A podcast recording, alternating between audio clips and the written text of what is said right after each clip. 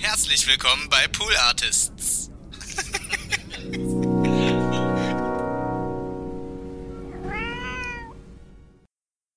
Weil ich es nicht mehr ertragen konnte, dass mir permanent jemand was vorgesungen hat. Und, und dass Songs ständig gleich aufgebaut waren und so alles nur so schematisch war. Und deswegen habe ich einfach extrem minimalistische elektronische Musik gehört, weil die mir die Möglichkeit gegeben hat, sie mit eigenen Gedanken und Emotionen anzufüllen. Ja. So ganz individuell, ja. wie ich die Musik empfinde. Eins, zwei, eins, zwei, drei, vier. Die, die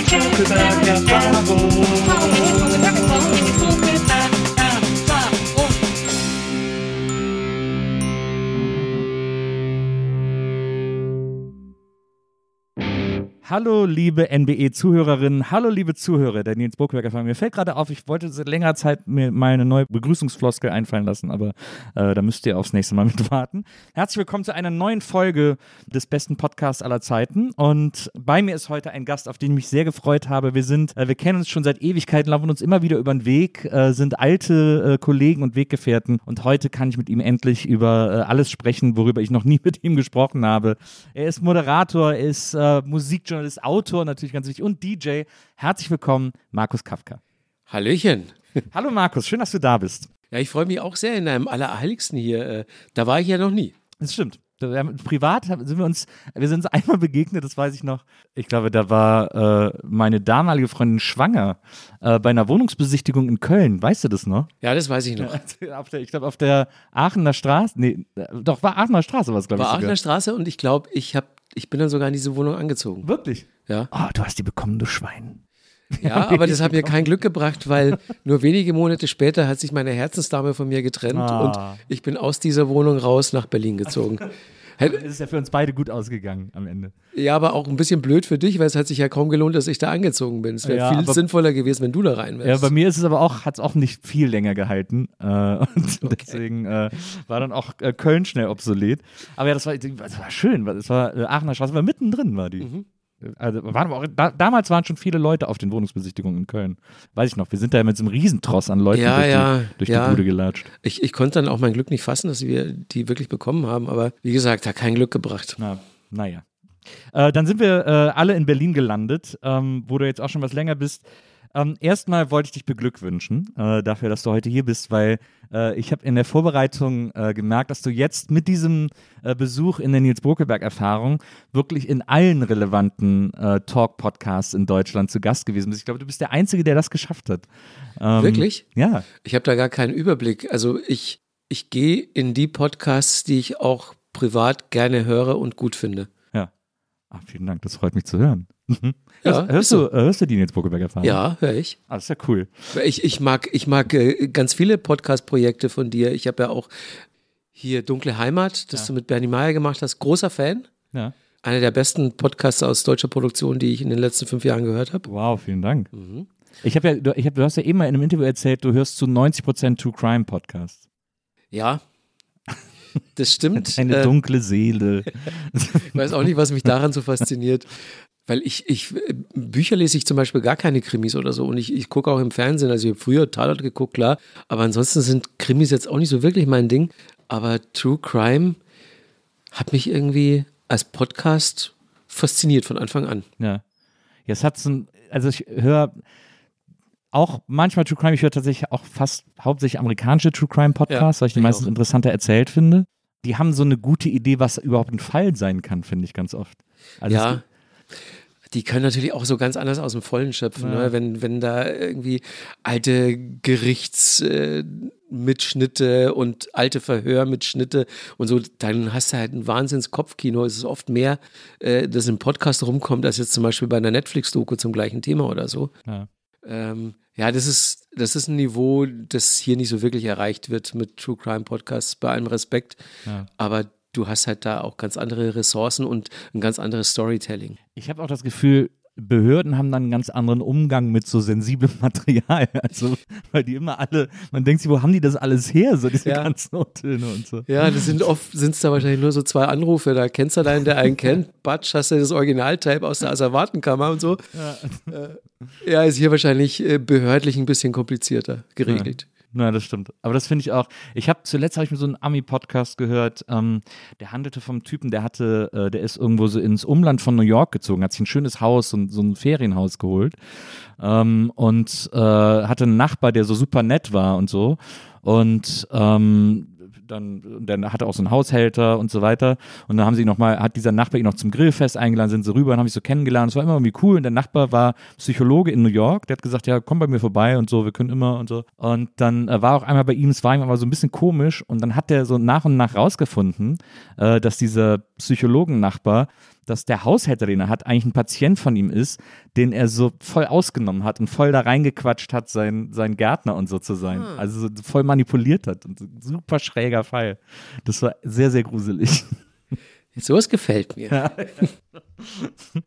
Ähm, wir gehen mal so ein bisschen, äh, ich habe mir so viele Sachen bei dir aufgeschrieben, es ist wirklich ein absolutes Fest, äh, ein Interview mit dir vorzubereiten, ähm, weil die Quellenlage sehr üppig ist. Ist es so? Ja, total. Ich finde, man, man kann echt viel über dich äh, lesen, hören, ähm, finden. Ich fand das auch sehr schön. Ich habe äh, ein Interview äh, mit dir gehört, in dem äh, du gefragt wurdest, wie du Interviews führst. Und das fand ich so schön, weil ich da viele Parallelen zwischen uns äh, entdeckt habe in der ja. Art der Interviewführung und in der Art der Vorbereitung auch. Und da wollte ich dich gleich mal fragen, weil du hast auch gesagt, ja, natürlich willst du dich vorbereiten und du hast auch schon ein paar Mal in deinem Leben dich nicht vorbereitet und bist eigentlich jedes Mal damit mehr oder weniger auf die Nase gefallen, ja. in den meisten Fällen. Das geht mir auch so. Ähm, und, äh, und willst dich deswegen vorbereiten, weil du es auch interessanter findest, weil du glaubst, dass auch dann besser ein Gespräch entstehen kann. Ähm, glaubst du, das habe ich mich nämlich gefragt, glaubst du, dass äh, diese Art von Vorbereitung oder diese, diese äh, Wunsch nach Vorbereitung oder dieser Wille zur Vorbereitung, dass der daher rührt, weil bei mir ist es ja ähnlich. Ich versuche ja auch immer möglichst viel äh, äh, zu haben und auch viel Interessantes und Dinge zu finden, über die die normalerweise nicht so reden, die Gäste. Glaubst du, dass das daran liegt, dass wir beide beide Seiten kennen, also weil wir beide auch schon viele Interviews gegeben haben und ich sage immer, äh, wenn man schon mal Interviews gegeben hat und auch mehrere, dann weiß man, es gibt nichts Schlimmeres, als von jemandem interviewt zu werden, bei dem man sofort merkt, dass der sich nicht vorbereitet hat. Ja, das hängt bestimmt äh, in letzter Zeit auch sehr damit zusammen. Ich meine, die, die ersten, warte, ich bin 95 habe ich bei Viva angefangen und äh, das hat dann schon so bis zu MTV-Zeiten gedauert, bis ich äh, die ersten Interview, äh, bis mich jemand interviewt hat. Ja. So, und, aber äh, da, als das losging, da habe ich mir schon gedacht, ich möchte als Interviewter so sein, wie ich mir das immer wünsche, wenn ich jemanden interview. Mhm. Und umgekehrt natürlich auch. Und deswegen ähm, habe ich es immer richtig gut gefunden, wenn sich Leute vorbereitet haben, weil für mich ist so eine akribische Vorbereitung hat äh, zwei Hauptgründe. Zum einen gibt es mir so eine gewisse Grundsicherheit, weil ich halt einfach nahezu alles weiß, worüber die Person spricht. Es geht nicht darum, das alles im Einzelnen abzufragen, aber so, eine, so ein Rundumwissen zu haben, da kann ich mich im Gespräch dann auf andere Sachen konzentrieren mhm. äh, und muss nicht permanent überlegen, was erzählt er da gerade und, und muss dann immer gucken, wie ich die Kuh vom Eis bringe. Und der zweite Grund ist, ähm, weil ich einfach denke, dass es eine Frage des Respekts ist. Wenn man äh, irgendwie Leute, die kreativ tätig sind und äh, irgendwie tolle Sachen produzieren, machen, tun, äh, wenn man da irgendwie so Larifari-mäßig einreitet, ohne sich vorzubereiten, das ist halt einfach scheiße. Ja. Macht man nicht. Ja. Was war denn, äh, kannst du dich an das schlimmste Interview erinnern, das du geführt hast? Das Schlimmste? Ähm, also es gab so ein paar, die aus unterschiedlichen Gründen nicht so ganz hingehauen haben. Ähm, Patti Smith fällt mir da zum Beispiel ein. Ja. Äh, mit der habe ich ein Format gemacht, Number One. Das lief eine Zeit lang bei Kabel 1 und bei ZDF Kultur. Das ist so eine sehr umfassende Musikdoku, die sich mit dem kompletten Leben der Künstlerin beschäftigt. Und äh, das setzt voraus, dass man bei diesem Interview wirklich bis in die Kindheit zurückgeht und dass es halt nicht so wirklich um das neue Album geht, das mhm. gerade im Kasten ist. Und so wurde das auch entsprechend kommuniziert. Und irgendjemand hat dir wohl aber nicht erzählt, dass es nicht nur um die neue Platte geht. Ah, ja. ähm, und dann hatte sie an dem Tag auch noch eine, eine Nasennebenhöhlenentzündung, hatte rasende Kopfschmerzen und so. Und das muss, trotzdem musste es durchgezogen werden. Und dann habe ich halt die ersten zwei, drei Fragen gestellt, die dann entsprechend weit in der Zeit zurückgingen. Und dann hat sie gemeint, wir hören jetzt auf, sie will nicht über ihre Vergangenheit reden. Ähm, das war auch so nicht vereinbart und so weiter. Und ich, ja, doch, eigentlich war schon so vereinbart. und ähm, dann wurde das Interview wirklich äh, für ein paar Minuten abgebrochen. Und dann habe ich gesagt, ich würde mich jetzt noch mehr gerne so off-camera mit ihr und mit ihrem Management in aller Ruhe zusammensetzen und vielleicht finden wir ja zu dritt eine, eine vernünftige Lösung, wie wir äh, annähernd an das Material kommen, was wir uns drehbuchmäßig da so ein bisschen erhofft haben und wie sie trotzdem, äh, ohne mir mit dem nackten Arsch ins Gesicht zu springen, diese halbe Stunde jetzt rumkriegt. Ja. Und dann haben wir, haben wir einen Weg gefunden, ähm, Sie hat dann auch gemerkt, dass ich eben sehr gut vorbereitet bin und dass es auch nicht darum geht, über irgendwelche Sachen in ihrer Vergangenheit zu sprechen, die sie schmerzen, wenn sie drüber redet. Also sind ja viele Leute aus ihrem Umfeld gestorben auch. Mhm. Und dann haben wir so einen ganz guten Weg gefunden, indem ich erstmal mit ihr über ihre Kinder gesprochen habe. Und das hat sich dann so nicht ganz unverhofft äh, als Türöffner erwiesen. Und dann haben wir es irgendwie hinbekommen, aber es war für eine Zeit lang war es wirklich unangenehm Ähnlich war es bei Bon Jovi, ähm, den ich auch für Number One interviewt habe. Und auch da war es halt, das war einer der ganz, ganz wenigen Künstler, bei dem das Management die Fragen vorab haben wollte. Ja.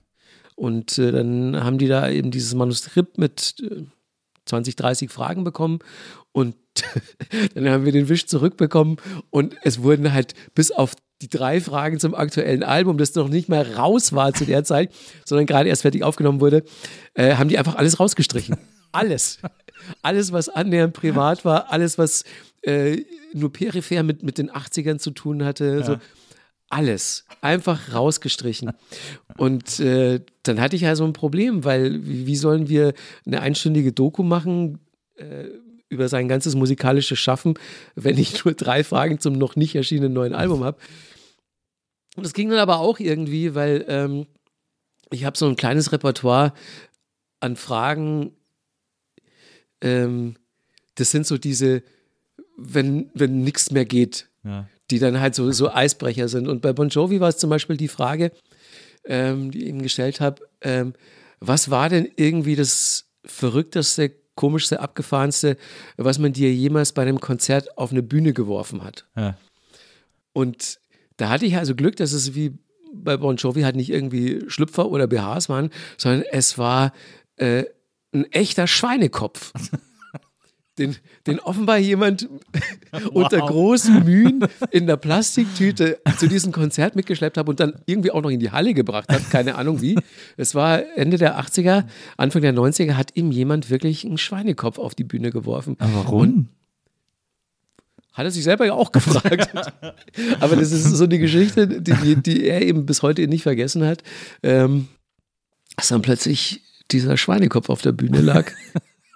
Da weiß man gar nicht, ob das jetzt wertschätzend gemeint ist oder irgendwie. Ja, das, also ich, ich kann es auch gar nicht interpretieren. Ich fand das aber einfach nur so bemerkenswert, dass jemand zum Metzger gegangen ist. Haben Sie einen Schweinekopf? Ich gehe morgen aufs Bon Jovi-Konzert. Ich brauche da einen. Oder er war selber Metzger. Hat gesagt, ja, ich gehe heute zu meinem großen Idol Bon Jovi. Ich will dem was mitbringen. Was habe ich hier noch rumliegen?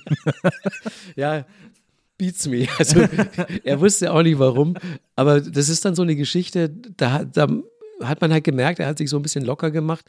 Fand er lustig, die Geschichte mal erzählen zu können und wurde auch noch nie danach gefragt äh, in der Form. Ja. Ähm, da sind wir da auch irgendwie, der, aber der, der war kurz vorher, in London war das Interview in, in so einer Luxusbude direkt am Hyde Park und er war vorher joggen. Mhm. Und äh, das war irgendwie im Frühjahr und er ist so ein leichter Allergiker und äh, in London ist ja so die, die Staubbelastung extrem hoch gewesen zu der Zeit und der kam mit so einem Hustenanfall, kam er dann frisch zum Interview und hat erst die ersten zehn Minuten hat er mal so verhustet. War schon kein ganz optimaler Einstieg. und aber das sind Interviews so mit so ganz großen Stars, wo es halt im Vorfeld äh, offenbar äh, ein Kommunikationsproblem gab. Man hat ihnen nicht gesagt, dass wir über ganzes Leben reden müssen. Und viele haben dann auch keinen Bock drauf. So, das kann ich einigermaßen nachvollziehen. Und das einzige Interview, das mal so für mein Empfinden so ein bisschen assi verlaufen ist, weil jemand einfach scheiße war, war ähm, erstaunlicherweise mal mit Blur.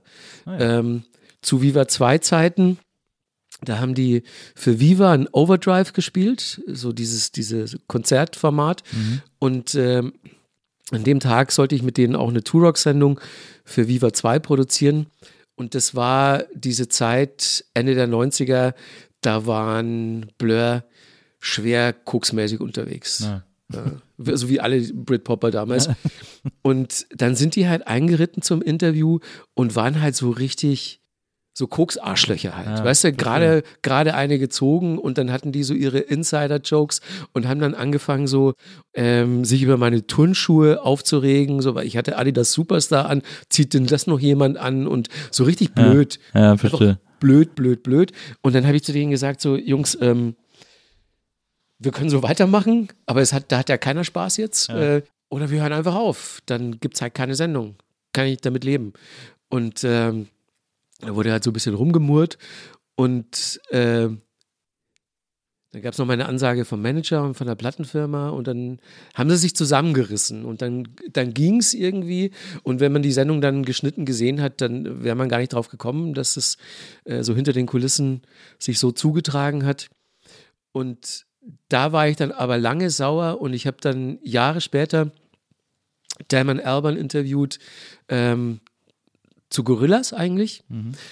Und ähm, das fand ich dann ganz cool, weil er hat gesagt so, hey, ähm, ich habe gelesen, dass wir jetzt ein Interview machen und ähm, ich möchte mich entschuldigen für das Interview damals, Wirklich? das wir mit Blur geführt haben. Das und krass. das war eine asoziale Nummer. Ähm, und das war eigentlich komplett unnötig und unfair. Und äh, er hofft, dass ich nicht mehr sauer bin. Dann habe ich gesagt, nee, ich habe ja auch gesehen, dass ich dich interviewe und habe gesagt, mache ich. Ähm, ich habe da, ich bin da nicht nachtragend. Ja. Wenn du jetzt aber noch mehr Assi bist, dann war es das. und dann war er aber total cool. Ich meine, er ist auch ein super cooler Typ und ja. so. Es war halt einfach, einfach die Zeit damals und vielleicht auch so ein bisschen die Umstände. Ähm, ja, aber das waren wirklich die einzigen drei Interviews, bei denen ich mich irgendwie unwohl gefühlt habe. Alle anderen, auch mit, mit ganz, ganz großen Stars äh, oder großen Idolen auch von mir, vor denen, äh, das sind die Interviews, vor denen ich am meisten Angst habe, mhm. so im Vorfeld. Mhm. Ähm, weil hier, mich guckt ja gerade ein Robert Smith aus äh, der Hochphase in den 80ern an. Ja.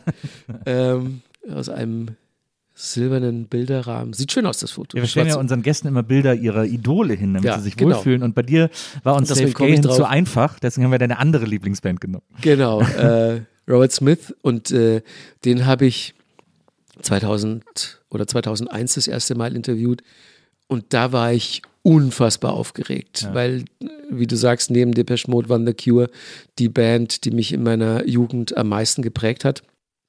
Und äh, dann geht man hin zu so einem Interview und will natürlich, dass sich alles, was man sich über diese Leute gedacht hat als Jugendlicher, wie cool man die fand und so und äh, wie toll die Musik ist und die Texte und was einem das bedeutet hat, dass das nicht mit dem Arsch eingerissen wird. Mhm. Und sollte sich dann diese Person nicht als so cool erweisen, wie man immer dachte, oder sollte ich aus irgendwelchen Gründen ein scheiß Interview machen? Blöde Fragen oder so, mal nicht aufgepasst und so weiter.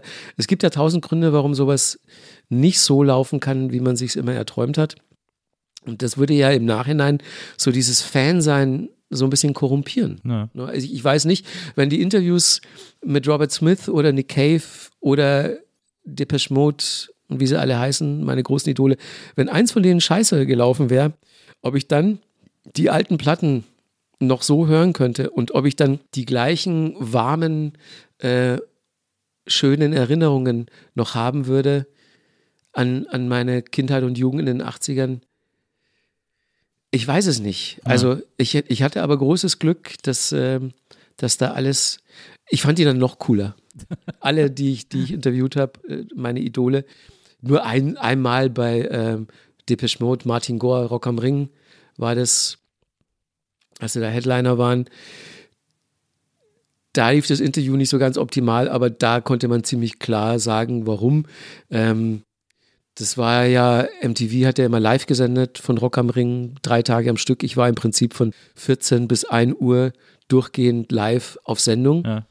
und äh, habe da eigentlich fast jede Band, die auf der Hauptbühne gespielt hat, hatte ich dann auch da oben an unserem Moderationsstandort äh, auf, der, auf der Tribüne äh, zum Interview zu Gast. Und normalerweise kamen die alle zu uns, nur die Headliner, für die musste man in den Backstage-Bereich. Mhm. Und ähm, bei Depeche Mode war es eben so, dass ich, äh, ich habe einen Clip angesagt, ein Live-Stück äh, vom Nachmittag äh, und musste dann in diesen fünf Minuten ähm, vom Moderationsstandpunkt aus erstmal durch den VIP-Bereich bei Rock am Ring, drei Stockwerke nach unten, noch durch fünf Meter äh, geballte Fans vor der Bühne, ähm, hinter die Bühne dann in den Backstage-Container und das alles äh, innerhalb von fünf Minuten. Der Weg wurde so ein bisschen freigeschaufelt von ja. so zwei so Bouncern ja. und ich hinter denen her. Und aber fünf Minuten sind halt einfach knapp und ich musste ja. das schaffen, um kein Sendeloch zu produzieren, weil ich habe das ja zusammen mit Nora Tschirner gemacht, aber Nora war gerade parallel äh, an der anderen Bühne. Das heißt, es gab keine andere Möglichkeit.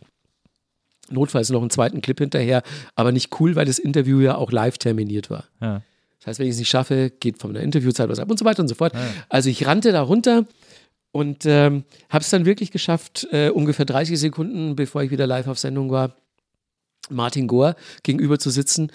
Aber ich war halt von diesem ja. Runterrennen, war ich total fertig. Ähm, ich war schon ein paar Tage auf Sendung, war eigentlich ganz gut durchgepeitscht auch ja. von diesem Arbeitspensum und saß dann meinem großen Idol Martin Gore gegenüber, der ja auch nochmal die ganzen Songs schreibt bei Depeche Mode und der ja die Melodien und so weiter und so fort. Ja. Und ich weiß nicht, was da passiert ist. Das war wirklich, als hätte mir jemand mit einem Gummihammer aufs Hirn gehauen. also plötzlich bin ich halt super nervös geworden. Ich, ich hatte noch äh, hohen Puls von dem Gerenne. Und dann hat es irgendwie so ein, so Schalter umgelegt bei mir und ich konnte mit einem Mal gar nicht mehr Englisch. Das, das war total kurios.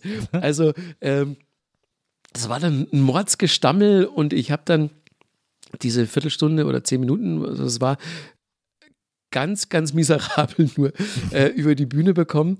Und ähm, ich hatte Martin Goya zu dem Zeitpunkt auch schon mal getroffen, zweimal, ja, glaube ich. Ja. Ähm, und eine meiner besten Freundinnen hat für die Plattenfirma, für Mute Records gearbeitet. Also ich habe auch ähm, Daniel Miller, den Chef von Mute Records und Entdecker von Depeche Mode, hatte ich da schon ein paar Mal vorher getroffen. Ähm, und auch Martin und Dave äh, abseits der Interviews auch schon mal so, so halb privat. Also man ja. kannte sich einfach und man kannte sie so gut, dass Martin nachher ähm, meine Freundin gefragt hat, Sag mal, was war denn heute mit Markus los? Der war ja total neben der Spur. Du hast ja auch, die Geschichte hast du ja auch in deinem Buch äh, über Depeche Mode. Stimmt, stimmt, äh, genau, ja, ja, genau. Die habe ich dann nochmal nacherzählt. ähm, ja, das war schräg, aber da, da gab es jetzt keinen Grund, irgendwie auf Martin Gore irgendwie sauer zu sein. Das war einzig und allein, das war mein, ging auf meine Kappe.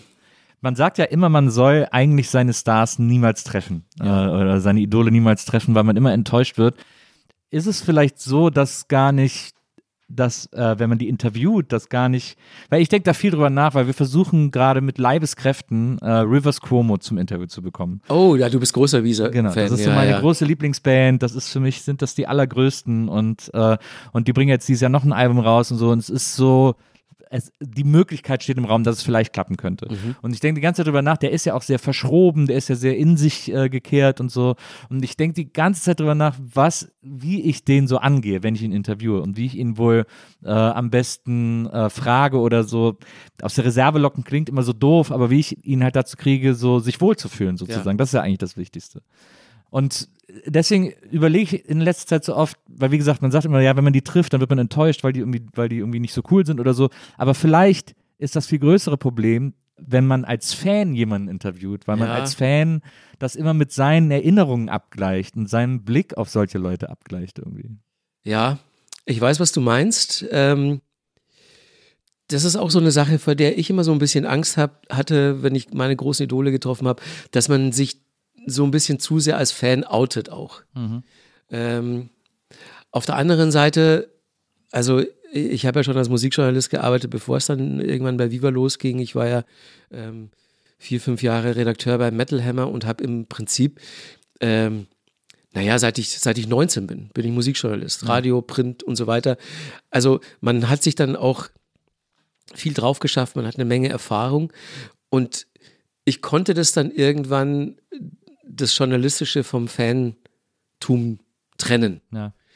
Dieses Fansein hat mir nur so ein Grundwissen beschert, weil also über The Cure und Depeche Mode weiß ich fast so viel wie über mich selber.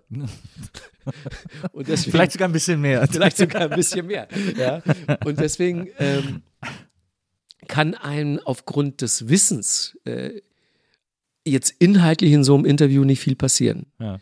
Es könnte nur schiefgehen, wenn man so ein bisschen sehr geifern, ein bisschen sehr unkritisch sich vor diesen Leuten in den Staub wirft, so nach dem Motto I'm not worthy, weil ich, weil ich hier schon seit Jahrzehnten Fan bin. Ähm, und da hilft einem so dieses ganz leichte Abgehangensein als Musikjournalist, dass Ja. man halt schon einiges erlebt hat, damit man sich nicht äh, diesbezüglich aufs Glatteis begibt. Und also ich kann dir versichern, Nils, ich verfolge ja auch schon länger, was du machst und ähm, ich finde, du hast eine sehr, sehr gute Art, Interviews zu führen und mit Leuten umzugehen. Und was ich auch bei dir merke, ist, dass die sich wohlfühlen. Und da sagst du, das ist äh, dir am wichtigsten, ist es mir auch. Das ist auch ähm, so eine Atmosphäre zu schaffen, ähm, in der die interviewten Menschen im Idealfall vergessen, dass hier ein Mikrofon steht, dass hier eine Kamera gerade läuft, äh, auch die anderen Personen, die sich im Raum befinden, komplett ausblenden und man ein Gespräch hat. Ich vergleiche das immer gerne mit dem, was man bei einer guten Party 5 Uhr morgens in der Küche über den Nudelsalatresten. Die Gespräche. So, sowas. Äh, 5 Uhr ist dann. Also, Markus, was ich schon mal sagen wollte. Vielleicht, ja gut, sagen wir, sagen wir um eins. Ja, auf jeden Fall ähm, so dieses, dieses totale ähm, hier mal alles um sich rum ausblenden und ähm, sich wohlfühlen. Und wenn das funktioniert, dann kann in einem Interview eigentlich schon gar nicht mehr viel schiefgehen. Und ich glaube, dass du das auch bei Rivers Cuomo hinbekommst, den ich noch nie getroffen habe, aber äh, klar, ich habe auch viele Interviews mit ihm gesehen und äh, gelesen und da ist überall davon die Rede, beziehungsweise man sieht es auch, dass er halt ein bisschen verschroben Kauzig. ist. Ja, ja. Kauzig, ja, Ja. genau. Und das birgt natürlich schon immer so eine gewisse Gefahr, dass, ähm, dass es aus irgendwelchen Gründen nicht funktioniert, die du dann auch gar nicht in der Hand hast. Mhm. Aber du weißt wahnsinnig viel über die Band, du weißt alles eigentlich. Und ähm, bei, ich habe halt gemerkt, zwei Sachen habe ich gemerkt. Also zum einen ähm, finden Künstler das gut, wenn man viel über sie weiß und gut vorbereitet ist, Ja. weil sie auch sagen, das ist eine Sache des Respekts.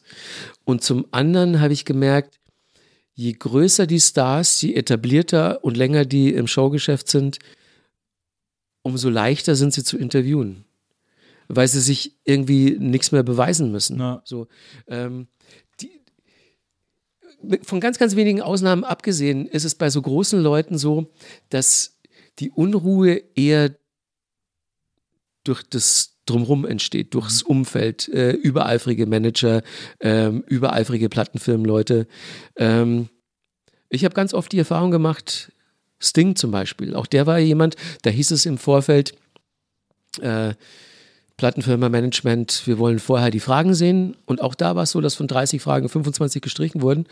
Und ich bin aber vor dem Interview, habe ich ganz offen zu Sting gesagt, pass mal auf, wir haben Folgendes vor und ähm, das geht jetzt aber nicht mehr, weil dein Management gesagt hat, über das und das und das und das und das und das möchtest du nicht mehr sprechen. Ja. Ähm, und dann hat er gemeint, ach Bullshit. Frag mich einfach, worauf du Bock hast. So. Und das passiert aber, ähm, das ist so eine Anhäufung aus 30, 40, 50, 100 Interviews, die diese Leute gegeben haben und in denen sie irgendwann mal keinen Bock auf bestimmte Fragen haben. Aus Ja, ja. irgendwelchen Grund. Weil es gerade zu der Zeit nicht okay war oder weil die Frage schon so oft gestellt wurde. Und dann gibt es im Hintergrund immer jemand vom Management, der so eine Shitlist allmählich dann auch anlegt. Und da wird dann einfach geguckt, nee, da sagt er nichts mehr, kein Bock mehr, ist nicht seine Lieblingsfrage. Und dann entsteht sowas. Aber wenn man ein ganz normales Gespräch auch mit den größten Stars überhaupt hat, dann spielt sowas keine Rolle mehr, so Erbsenzähler-Quatsch. Ja. Dann hat man einfach ein Gespräch zwischen zwei Menschen. Und warum sollte es da äh, so komische No-Gos geben. Also ich weiß natürlich, ähm, dass man Sting oder so Leute halt nicht gleich bei den ersten zehn Fragen mit so äh, Privatkram bombardiert, der dann Ja. auch noch so ein bisschen, äh, also unhöflich ist das ja auch so. Ja. Macht man nicht. Ähm, würde ich auch nicht im normalen Leben mit jemandem nicht Berühmten machen. Ja. Man versucht halt erst eine entsprechende Atmosphäre zu schaffen und äh, so ein Grundvertrauen zu etablieren. Ich möchte das auch nicht, wenn, wenn Leute mir auf die Zwölf zu gleich so super indiskrete Fragen stellen. Und dann ist es ja aber auch so, dass jeder Interviewte alle Freiheit der Welt hat, dann im Gespräch zu sagen, du ist mir jetzt nicht recht, die Frage, da möchte ich nicht drauf antworten. Ja. Und dann bin ich der Letzte, der irgendwie beleidigt ist. Ja. Es ist ja auch, ich meine, wir beide, wenn wir beide über Interviews reden, dann sprechen wir von einer sehr ähm, luxuriös, schrägstrich privilegierten äh, Situation, weil äh, ich glaube, sowohl du als auch ich sehr selten äh, so Interviews hatten. Also ich habe das, als ich diese, diese Filmgeschichte auf YouTube mal gemacht habe, Mhm. war ich öfters bei so Junkets, wo man in sieben Minuten Ja. einfach gute O-Töne haben muss und, und in sieben, innerhalb von sieben Minuten ein Interview nur führen kann und äh, sich natürlich tausendfach den Kopf zerbricht. Was ist die cleverste Frage? Wie kriege ich in diesen sieben Minuten ein besonderes Gespräch hin? Ja. Spoiler Alert. Geht niemals. Man Ja. kann in sieben Minuten nichts Besonderes herausfinden. Ähm, aber, äh, aber wir reden jetzt natürlich von Interviews, die eine halbe Stunde mindestens gehen und wo man einfach so ein bisschen Zeit hat, auch Fragen zu stellen und so ein bisschen rumzubohren. Genau, dahingehend ist man privilegiert und dann muss man jetzt ja auch mal die Kirche im Dorf lassen ähm, und sagen, dass man als Musikjournalist selten investigative Interviews führt. Ja. Konfrontativ äh, s- Interviews, bei denen es richtig scheppert.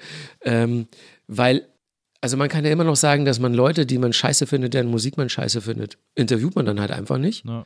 Ähm, und klar gibt es Situationen, da findet man vielleicht die neue Platte nicht so gut wie die davor. Und dann kann man das ja entsprechend argumentieren, vor allen Dingen, wenn man äh, musikjournalistisch halt sich damit auseinandersetzt und ähm, da auch ehrlich ist und respektvoll. Aber es ist halt einfach ein Unterschied, ob man jetzt, äh, keine Ahnung, ein Politiker-Interview macht oder halt Musiker. Ja. ja, absolut. Und ähm, da kann man schon äh, mit einer ganz anderen Grundentspannung reingehen. Ich habe ja zum Beispiel auch mal eine Zeit lang für ZDF Info so ein Hybrid Online-Fernsehformat gemacht. Da haben wir äh, immer zu den jeweiligen Landtagswahlen und zur Bundestagswahl so ein, so ein Drei-Stunden-Format ähm, bei ZDF Info und online gemacht. Und da habe ich ein paar Politiker interviewt und das war immer eine total frustrierende Erfahrung. Ja. Nicht, weil die Leute jetzt irgendwie scheiße sind, sondern weil sie einfach nichts erzählen. Ja. Und die sind ja entsprechend rhetorisch geschult und wenn man dann nur Musiker interviewt hat, die dann immer so geile Anekdoten raushauen und die auch viel privat erzählen und, und einfach angenehm sind in, in 99 von 100 Fällen, dann ist es halt, einen Politiker zu interviewen, das war mega frustrierend. Und da habe ich dann auch ganz schnell gemerkt, nach zwei, drei Jahren, die dieses Format dann existiert hat, das war dann so das ganz klassische Schuster bleibt bei deinen Leisten. Ja. Ähm, oder als ich äh, eine Zeit lang äh, für Nitro Fußball moderiert habe. Ja. Ich habe von Fußball ähnlich viel Ahnung wie von Du hast Musik. mal gesagt, du kennst dich, im Interview gesagt, du kennst dich im Fußball mehr aus als mit Musik. So Nerdwissen habe ich beim Fußball vielleicht sogar noch mehr. Ja, so Sachen, die man eigentlich auch echt nicht wissen muss. Äh, bei, bei Musik habe ich Die mich. Postleitzahl von Katze Schwarzenbecks Kiosk. Solche Sachen zum Beispiel. genau. Bei Musik, da ist es natürlich so, dass dadurch, dass ich mich beruflich damit beschäftige, äh, schon so lange, dass man halt äh, äh, notgedrungen lernt, das Wichtige vom Unwichtigen zu trennen. Beim Fußball ist einfach alles wichtig. Klar. ja. Und äh, da habe ich aber auch gemerkt, dass Fußballer zu interviewen, ich habe immer diese Fußballer-Interviews gesehen und habe mir gedacht, wenn ich das mal mache, wenn ich mal groß bin und Fußball im Fernsehen machen darf, ich mache das anders. Ja, denkst du. Ja. Es, es geht halt auch einfach überhaupt nicht. Ja. Ne? Und das ist auch kein Wunder, warum es äh, so gut wie keine Formate gibt, in denen halt mit Fußballern ausführliche, äh, teils private oder sonst was Interviews gemacht werden, weil es geht einfach nicht. Ja. Eigentlich auch so politikermäßig, ne? Fußballer irgendwie. Ja, du hast halt so gedrechselte äh, Formulierungen, äh, die gehen ja auch schon ganz früh so ins Interviewtraining. Ähm, und dann, man darf ja auch nicht vergessen, die spielen Fußball seit sie sieben, acht, neun, zehn sind. Und seitdem werden die äh, im Prinzip vom wahren Leben abgeschirmt. Na, da passiert nicht viel. Die werden dann mit Anfang 20 zwangsverheiratet, damit sie nicht auf dumme, dumme Gedanken kommen. Und dann sind, die, dann sind die raus aus der Welt. Da gibt es nur ganz, ganz wenige Ausnahmen. Äh, hier Thomas Müller vielleicht, der, der so ein bisschen erweiterten Horizont hat, oder Mats Hummels, vielleicht noch äh, Joshua Kimmich und so, ähm, die auch nicht auf den Mund gefallen sind, aber 90 Prozent aller Fußballer, das ist extrem undankbar, wenn man sich dann mit denen unterhält. Ich finde es nicht okay, dass du da jetzt äh, Lukas Podolski aus dieser Liste rausgelassen hast. Der ist lustig. Ja, der, der, der muss da unbedingt rein. Also der, der hat äh, natürlich als Interviewter einen großen Unterhaltungswert. Ja. Hat auch mehrere Dönerläden mittlerweile in Köln. Wirklich? Ja, der hat, äh, der hat zwei Dönerläden in Köln. Eine Eisdiele hat er auch. Äh, also Köln ist kulinarisch bestens versorgt von Lukas Podolski. Genau, auch die richtigen Nischen besetzt. Ne? Ähm, ich, äh, es gibt ja diese legendäre Geschichte von dir, ähm, dass du Phil Collins interviewt hast und äh, irgendwie am Genfer See, wo er damals gewohnt hat. Und äh, das ist ein super nettes Gespräch, weil er war auch alleine irgendwie und er ist einfach gekommen und war so sehr äh, easy going, easy lover. Ja. Und ähm, dass er dann danach irgendwie gesagt hat, so, ey, wollen wir nicht noch was trinken gehen und so. Und die so, oh nee, lass mal, Phil. Also, aber so mit diesem Unterton, dass der schon sehr einsam schien. Ist, der wirkt ja auch wirklich sehr einsam. Also der ist ja, Ja. auch, auch jetzt den ganzen Ärger mit seiner Frau, die ja irgendwie seine Villa von einer Privatmiliz äh, bewachen lässt, damit er selber in sein eigenes Haus nicht mehr reinkommt. Das ist alles so furchtbar. Das ist Wahnsinn. Also der hat unfassbar viel Geld verdient und unfassbar viele Platten verkauft und ist er einer wirklich so der erfolgreichsten Musiker unserer Zeit. Aber der, dem haben die Scheidungen komplett die Hosen ausgezogen, finanziell. Der hat gar nicht mehr so viel. Und was noch viel, viel schlimmer ist, ist, dass der ähm, außer seinem Sohn, der jetzt ja äh, Drummer in seiner Band ist, aber der hat, der ist einsam, wirklich. Seit, der ist seit vielen Jahren schon, ist der einfach einsam. Und ähm, das, das fand ich wirklich tragisch, das zu sehen, dass äh, ein Superstar mit den Verdiensten, dass der offenbar ja auch da keine richtigen Freunde hat. Also ich meine, klar, Phil Collins wird bestimmt noch in England viele alte Weggefährten haben, in den USA viele Leute, mit denen er mal irgendwas gemacht hat oder irgendwann abgehangen hat. Aber dann sitzt er da am Genfer See allein in dieser Riesenbude und hat s- seinen Hund, mit dem er Manchester United guckt. Und das ist es an sozialem Ja. Austausch. Ja. Aber da, du hast ja dann auch gesagt, du hast damals dann nicht gemacht. Du bist dann nicht äh, mit ihm einen trinken gegangen. Ja, also die, die Frage hat sich nicht so wirklich gestellt, weil wir äh, am Abend schon wieder zurückfliegen mussten, äh, beziehungsweise woanders hin, um weiterzudrehen. Aber ich habe dann nochmal drüber nachgedacht, selbst wenn wir äh, in, in Genf geblieben wären, ich glaube, ich hätte es dann auch nicht gemacht. Aber warum? Ich, deswegen, ich wollte dich fragen, ob du das jemals bereut hast, das nicht gemacht zu haben. Ähm, also bei mir ist es so, dass ich äh, zu allen Leuten aus dem Business, Leute, die ich interviewe, immer so eine journalistische Distanz gewahrt habe. Ähm, wir können dir jetzt auch mein Telefon zeigen, du wirst da kaum eine Nummer drin finden von Leuten, die man kennt. Aber T.S. Ullmann und Brian Molko stehen drin, hast du erzählt. Ja. Das sind so nach wie vor vielleicht, ja, vielleicht noch zwei, drei andere, Ja. die man so ein bisschen kennt, aber das sind alles Leute, mit denen ich aus anderen Gründen befreundet bin, als weil sie halt erfolgreiche äh, Musikanten sind. Und das ist für mich, also so mit Phil Collins einen trinken zu gehen, ich habe mich bei dem Gedanken nicht so wirklich wohlgefühlt, weil ich wusste, wir haben diese Reportage auf der Uhr und ich habe ja mit dem auch im Interview so schon so ein bisschen kritische Sachen auch besprochen, weil ähm, für mich war ja, für mich persönlich war ja äh, Phil Collins in den 80ern der Satan musikalisch. Ne? Also ich bin hier klassisch Goth und dann äh, Phil Collins, der war halt so omnipräsent. So äh, Solo mit Genesis. Also du konntest in den 80ern keinen Radiosender anmachen, ohne dass nicht einmal pro Stunde mindestens Genesis oder Phil Collins kam. Es ist ja auch, wenn du auf den Flohmarkt gehst und dir äh, Platten von Menschen äh, anguckst, die da ihre Platten Mhm. verkaufen, die sie noch übrig hatten, ist immer But Seriously. Ja. Äh, dieses Phil Collins Album ist immer dabei. Das ist so Immer. krass, die hat einfach jeder gekauft. Ja, das, das, du kannst ja auch in den Verkaufszahlen ablesen, ähm, die ja im fünfstelligen Millionenbereich sind. Ja, nee, Quatsch. Also wie, wie viel allein, but seriously, 20 Millionen oder so? Wahrscheinlich, mindestens, würde ich sagen. Ja. Ja, auf jeden Fall, der, der Typ alleine hat ja äh, über 100 Millionen Platten verkauft oder 120 Millionen. Also es ist krass. Und ähm, da, es gab ja auch, in England gab es ja äh, Radiostationen, die mit Phil Collins freien Wochenenden geworben haben. So von wegen, ihr schaltet uns ein, wir spielen garantiert kein Genesis oder, oder Phil Collins. Ähm, und darüber haben wir mit ihm gesprochen, warum er so dieses krasse Nervpotenzial in den 80ern Ja. äh, verbreitet hat. Und der hatte halt so eine super entspannte, coole Antwort drauf. Und dann hat er gemeint, ist doch nicht meine Schuld. Ich schreibe doch die Songs nur. Äh, produziere die irgendwann, bring die Platte raus. Aber in dem Moment gibt doch er seine Songs weg. Und was die Leute damit machen, ob sie die dann im, im Halbstundentakt im Radio spielen oder diese Platten millionenfach kaufen, ist doch nicht sein scheiß Problem. Womit er eindeutig recht hat. Ja, absolut. Ja, jedenfalls, ähm, um, um die Neutralität äh, dieser Reportage zu gewährleisten und auch nicht so ein bisschen, ähm,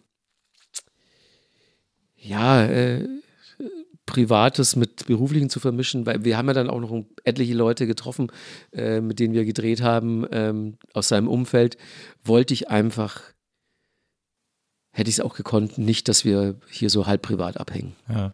Ja, verstehe. Wobei ich den so sympathisch und so lustig fand, dass ich mit dem gerne noch Zeit verbracht hätte. Das ist ein unfassbarer Geschichtenerzähler, der echt einen super Humor hat. Ja, eben. Deswegen hätte ich mir, deswegen kann ich mir immer gut vorstellen, so einen Abend mit ihm am Tresen zu verbringen und sich, sich die ganzen Storys anzuhören und so. Vielleicht holen wir das nochmal irgendwann nach. Ich, wenn ich mich zur Ruhe gesetzt habe, er, wenn er sich dann final auch mal zur Ruhe gesetzt hat. genau, drehen wir eine Runde mit seinem Hund. Ja, ich war vor zwei, wann war das vor zwei Jahren hier am Konzert in Berlin äh, von Ah, Phil ja. Collins ähm, mit, äh, mit meiner Frau und äh, da haben wir überraschend Gästeliste bekommen. Und ähm, dann waren wir da und dann hat ja erst äh, Mike and the Mechanics, war ja Vorband. ähm, und, ähm, und dann kam Phil Collins irgendwann auf die Bühne am Stock, der kann ja auch nicht mehr so gut laufen und so. Und dann kam er so am, am, am Stock, hat sich vorne am Bühnenrand gestellt und erstmal sich bejubeln lassen. Und äh, dann gucke ich meine Frau an und dann äh, guckt die mich mit weit aufgerissenen Tränen überströmt an, tränenüberströmten Augen und sagt zu mir, warum weine ich? Das hat sie so ergriffen Ja. und sie wusste nicht warum. Äh, es, äh, Ja, ich, ich kann es aber nachvollziehen, weil das ist halt einfach ergreifend und sehr, sehr berührend, wenn man äh, Mann, der so viel geleistet hat, egal ob man jetzt die Musik, ob das der Geschmack ist, genau, ähm, aber der hat unbestritten halt wahnsinnige Verdienste und ähm, der hat so viele Menschen mit seiner Musik glücklich gemacht. Und wenn man jetzt sieht, dass äh, so ein Mann aufgrund dieses Wirbelvorfalls, den er hatte, selbst schon äh, nicht mehr Schlagzeug spielen kann, obwohl das sein ganzes Leben halt äh, seine große Passion war, ähm, einsam ist, äh, hier Geld abdrücken musste na, und so weiter. Das ist halt, ich finde schon, dass das einen berührt. Ich habe zum Beispiel, ich hatte glasige Augen, ähm, als ich von den Toten äh, von Lemmy und von Joe Cocker erfahren habe. Ja. Die ich, äh, Joe Cocker habe ich nur einmal interviewt, aber das ist ein äh, ähnlich warmherziger und verdienter äh, Charakter wie Phil Collins. haben auch gleich einen Friseur. Ja, genau. ja, ähm, und bei, bei Lemmy war es halt so, den habe ich bestimmt fünfmal getroffen und wir hatten irgendwie einen Draht. Ja. Und, und Lemmy hat mich ja dann, äh, ab dem dritten Interview hat er mich dann nicht mehr Markus genannt, sondern My Son. Oh, wow. Und ähm, wir, wir haben dann immer noch äh, vor oder nach dem Interview noch Zeit verbracht und uns über, über Dinge abseits der Kamera unterhalten, die so sehr ins Private gingen auch. Ja. Und ähm, ich habe den ja, glaube ein halbes Jahr vor seinem Tod dann das letzte Mal interviewt und habe da schon gesehen, dass es halt äh, ihm überhaupt nicht mehr gut geht. Äh, Ganz ungesunde Gesichtsfarbe. Und da hat er auch erzählt, so das und das und das und das. Und er weiß selber nicht, wie lange es noch geht. Und dass er, ähm, als dann aber die Meldung kam, das hat mich schon getroffen. Ja. Ja, und ich finde ja, also Phil Collins äh, ereilt ja jetzt so eine späte Gerechtigkeit, muss man ein bisschen sagen. So die auch die neue Generation und so, die jetzt quasi in the Air Tonight neu entdecken Ja. äh, und denken, boah, was für ein, was für ein Brett von Song und Ja. so.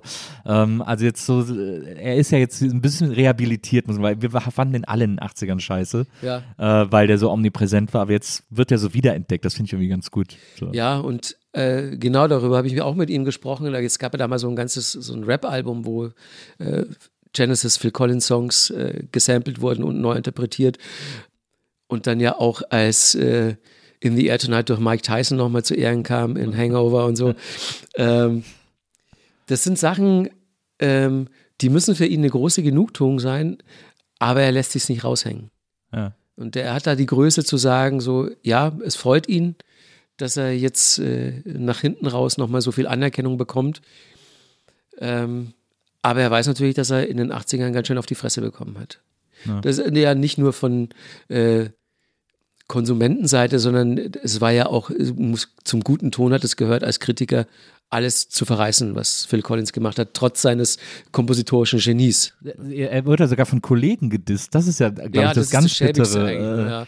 Wie zum Beispiel bei Live Aid oder so, wo er dann äh, irgendwie auch überall Schlagzeug gespielt hat und glaube ich dann sogar äh, von London nach New York rübergeflogen ist, um auf beiden Live Ja. Aids zu spielen, wo ihn alle dann so gedisst haben, so Ja. was bist du denn für ein Arsch und so. Ich will, also aber er ist ja so einer, den merkt man, er will einfach immer nur alles richtig machen. Ja. Dann kriegt er dafür noch auf den Deckel. Genau, so ist ja auch seine Musik. Das, die, die will möglichst vielen Menschen gefallen und dann fliegt einem sowas halt mal um die Ohren. Aber ich finde es toll, dass er jetzt so nach hinten raus äh, endlich den, den Zuspruch bekommt, den er äh, sich vielleicht schon lange erträumt hat. Von allen Seiten. Was ich interessant fand, auch äh, ich habe mit dir auch so ein Interview gelesen auf äh, einem Depeche Mode äh, Fan äh, Blog äh, oder auf der Depeche Mode Fanseite der Deutschen. Ähm, und äh, habe dann so gelesen, wie du so, wie du so über Depeche Mode sprichst. Und was ich so interessant fand, ist, dass du gesagt hast, dich interessiert gar nicht jetzt irgendwie noch zu sagen, so ja, die ersten drei Alben, die waren geil und danach wurde es so ein bisschen beliebig oder so, sondern dir gefällt an Depeche Mode so, dir gefallen die immer jetzt. Ja. Du findest an denen so gut, dass, da, dass du da auch immer eine Entwicklung beobachten kannst Mhm. und, und immer auch siehst, dass da versucht wird, äh, ja eine Idee zu finden und zu sagen, was können wir irgendwie noch machen und so. Und weil äh, das, da konnte ich so gut zu äh, relaten, weil es mir mit Weezer genauso geht. Man Ja, bei ja, denen ist es ähnlich. man genau. muss sich immer anhören, ja, die ersten zwei Alben und danach war nur noch Scheiße. Ja. Und das stimmt halt wirklich gar nicht, weil die, weil nee, die so eine Band auf der Suche sind irgendwie. ja, genau. Und dass auf so einer Suche nicht alles immer hundertprozentig klappt, ähm, nachvollziehbar. Aber allein dieses Bemühen, darum relevant zu bleiben und Ja. sich weiterzuentwickeln, nicht zu seiner eigenen Coverband zu verkommen und den Stillstand jahrzehntelang zu zelebrieren, das nötigt mir Respekt ab und das sehe ich ähm, bei Depeche Mode, das sehe ich äh, in was noch ausgeprägterem Maße auch bei Radiohead. Ja. Ähm, das sehe ich ab und zu auch bei The Cure. Ich bin jetzt sehr gespannt auf das neue Album, das ja gerüchteweise dann vielleicht noch in diesem Jahr rauskommen soll, ob da eine Entwicklung stattfindet. Aber ähm, das sehe ich bei, bei vielen Bands halt nicht. Und das sind dann auch Bands, die ich in den 90ern gut fand, wo ich auch in, im Traum nicht ähm, auf die Idee kommen würde, jetzt auf eine Reunion-Tour zu gehen oder so. Ja, Also das interessiert dich auch gar nicht, ne? So Nostalgie, so, nee, ach, das war irgendwie noch cool oder Nee. ah, die will ich einmal live sehen, wenigstens, selbst wenn sie jetzt nur noch in halber Originalbesetzung touren oder so. ich bin halt chronisch unnostalgisch. Also ich, ich bin auch der Letzte, der egal in welchem Alter auf Ü30, Ü40, Ü50 Partys geht, weil da die Musik aus meiner Jugend läuft. Okay, aber das sind auch wirklich die schlimmsten Partys. Das sind gibt. natürlich auch erstmal so die schlimmsten Partys, aber ähm, ich höre auch zwischendurch ziehe ich mal bewusst eine alte Platte raus, Ja. ähm, weil ich Bock drauf habe, aber ansonsten funktioniert mein, meine musikalische Leidenschaft, mein Interesse äh, in erster Linie immer noch so, wie es schon immer war. Ich will Sachen vor allen anderen entdecken Ja. und will die dann entsprechend empfehlen.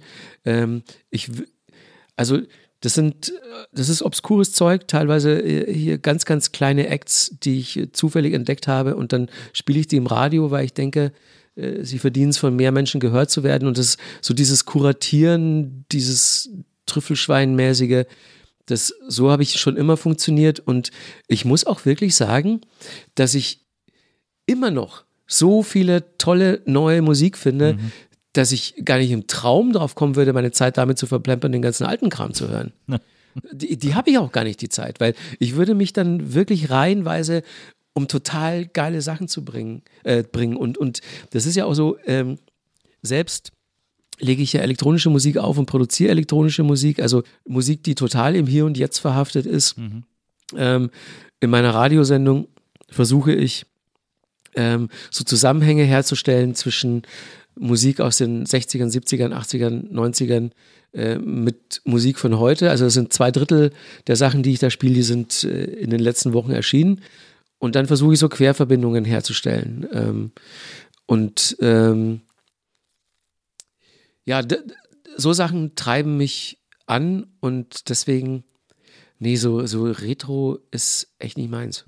Hattest du mal irgendwann eine Phase, weil ich kann mich zum Beispiel total erinnern, so mit, ah, wie alt war ich da?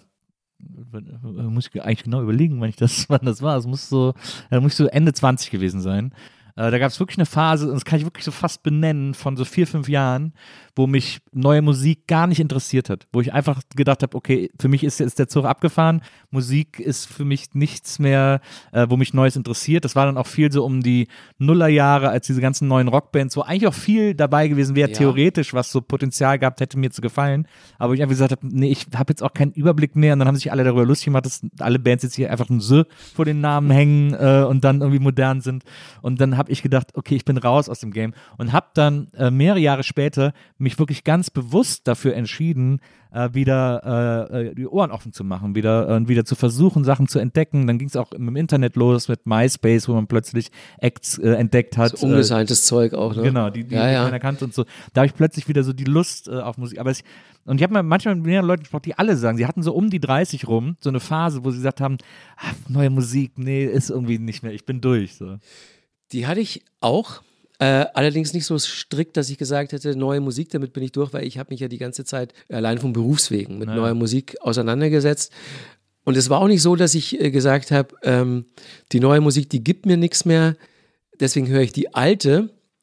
Ich habe halt einfach gemerkt, dass mich die aktuelle Musik, die da gerade rauskam, das war auch so zwischen, sagen wir mal, 2.1, 2.2 und vielleicht 2,5, 2,6, so drei, vier, fünf Jahre. Ja. Da habe ich neue Sachen überwiegend zur Kenntnis genommen. Die meisten haben mich aber nicht mehr geflasht. Ja.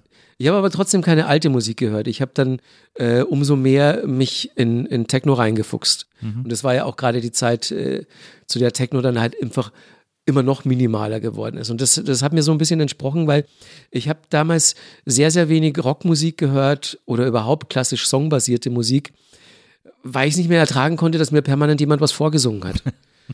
Und, und dass Songs ständig gleich aufgebaut waren und so alles nur so schematisch war. Und deswegen habe ich einfach extrem minimalistische elektronische Musik gehört, weil die mir die Möglichkeit gegeben hat, sie mit eigenen Gedanken und Emotionen anzufüllen. Ja. So ganz individuell, ja. wie ich die Musik empfinde. Und kein Text, den vorher jemand geschrieben hat, keine Melodie, die sich jemand aus den Fingern gesaugt hat. Deswegen habe ich die Musik gehört und es hat sich erst geändert. Also so eine Schlüsselplatte für mich war zum Beispiel Untrue, das Album von Burial. Mhm. Ähm, können viele nicht nachvollziehen. Das ist ja eigentlich nur so ein unspektakuläres ähm, düsteres Dubstep-Album, das der Typ äh, am Computer zu Hause mal so ganz rudimentär produziert hat. Aber die Stimmung und die Art und Weise der Umsetzung, das hat mich so berührt, ähm, dass ich mit Burial in erster Instanz und dann mit dem ersten Album von The XX ja. wieder angefangen habe, durch neue Musik berührt zu werden. Und bei The XX war es ja auch nichts anderes als dieser Minimalismus, den vielleicht Bands wie Joy Division vorgaben, Ende der mhm. 70er, Anfang der 80er. Aber auf eine Art und Weise, ähm, die ich halt so vorher noch nicht gehört habe. Also äh, diesen, diesen Mut zur Lücke und zum Freilassen von Dingen, ähm, das fand ich toll.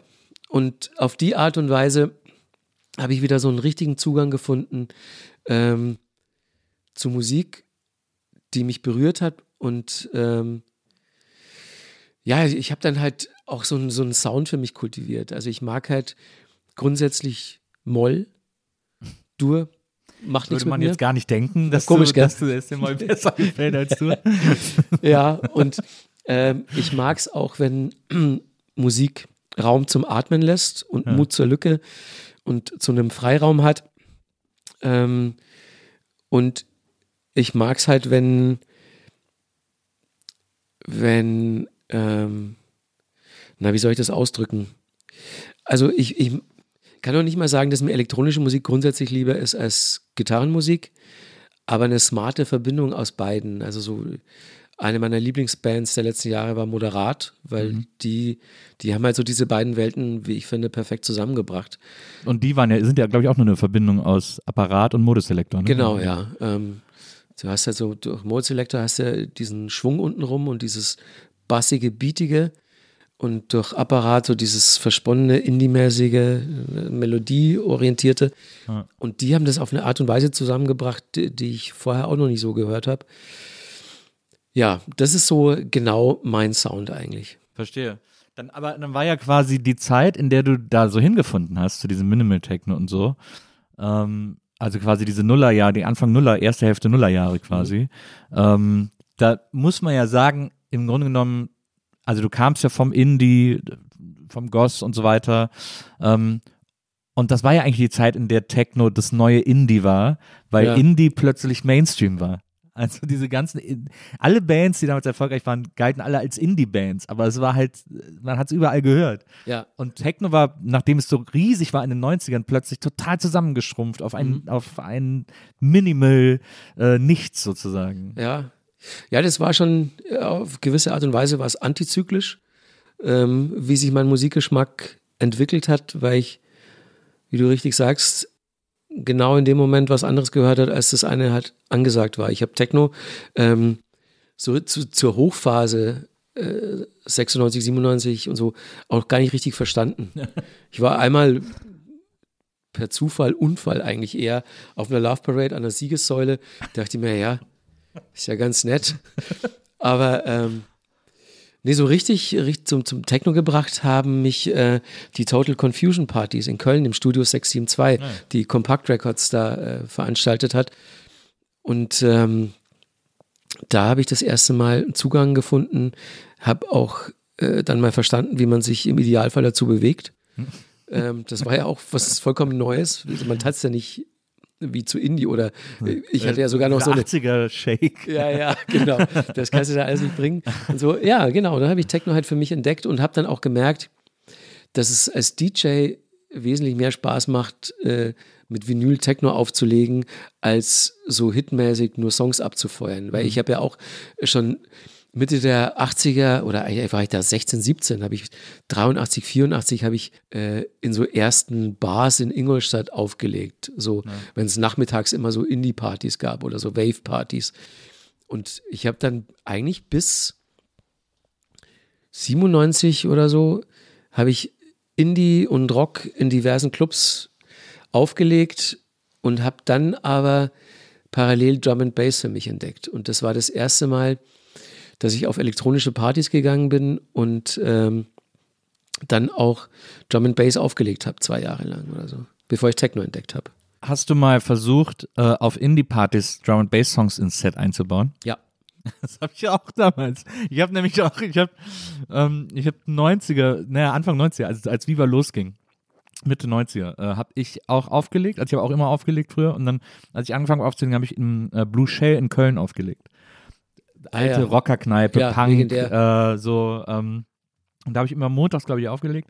Und äh, habe natürlich immer die damaligen Indie-Hits und so weiter und so fort. Bin aber dann auch so leicht in so eine Breakbeat-Sache abgerutscht, durch zum Beispiel Atari Teenage Riot, die das ja auch, Ja. die ja Rock und, und Breakbeat miteinander verbunden Da haben. gab es ja ganz viele so dann auch äh, Drum and Bass Remixes von irgendwelchen Gitarrensachen Genau. und dann so Mainstream, so Apollo 440 und solche Geschichten.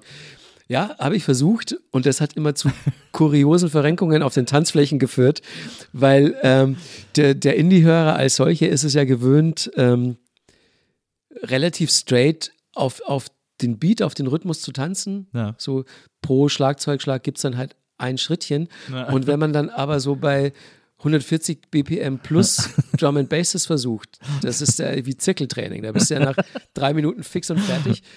Ähm, man muss eben bei Drum and Bass tanzt man halt ganz anders. Also wenn man Ja. nicht dieses Tech-Step-Ding macht, was ja wirklich wie Hochleistungssport ist, aber sonst tanzt ja da eher auf die Bassline. Und das, Ja. das zu mischen, das hat, das hat äh, lustige Szenen provoziert auf der Tanzfläche. Ja, ich bin dann äh, rausgeflogen.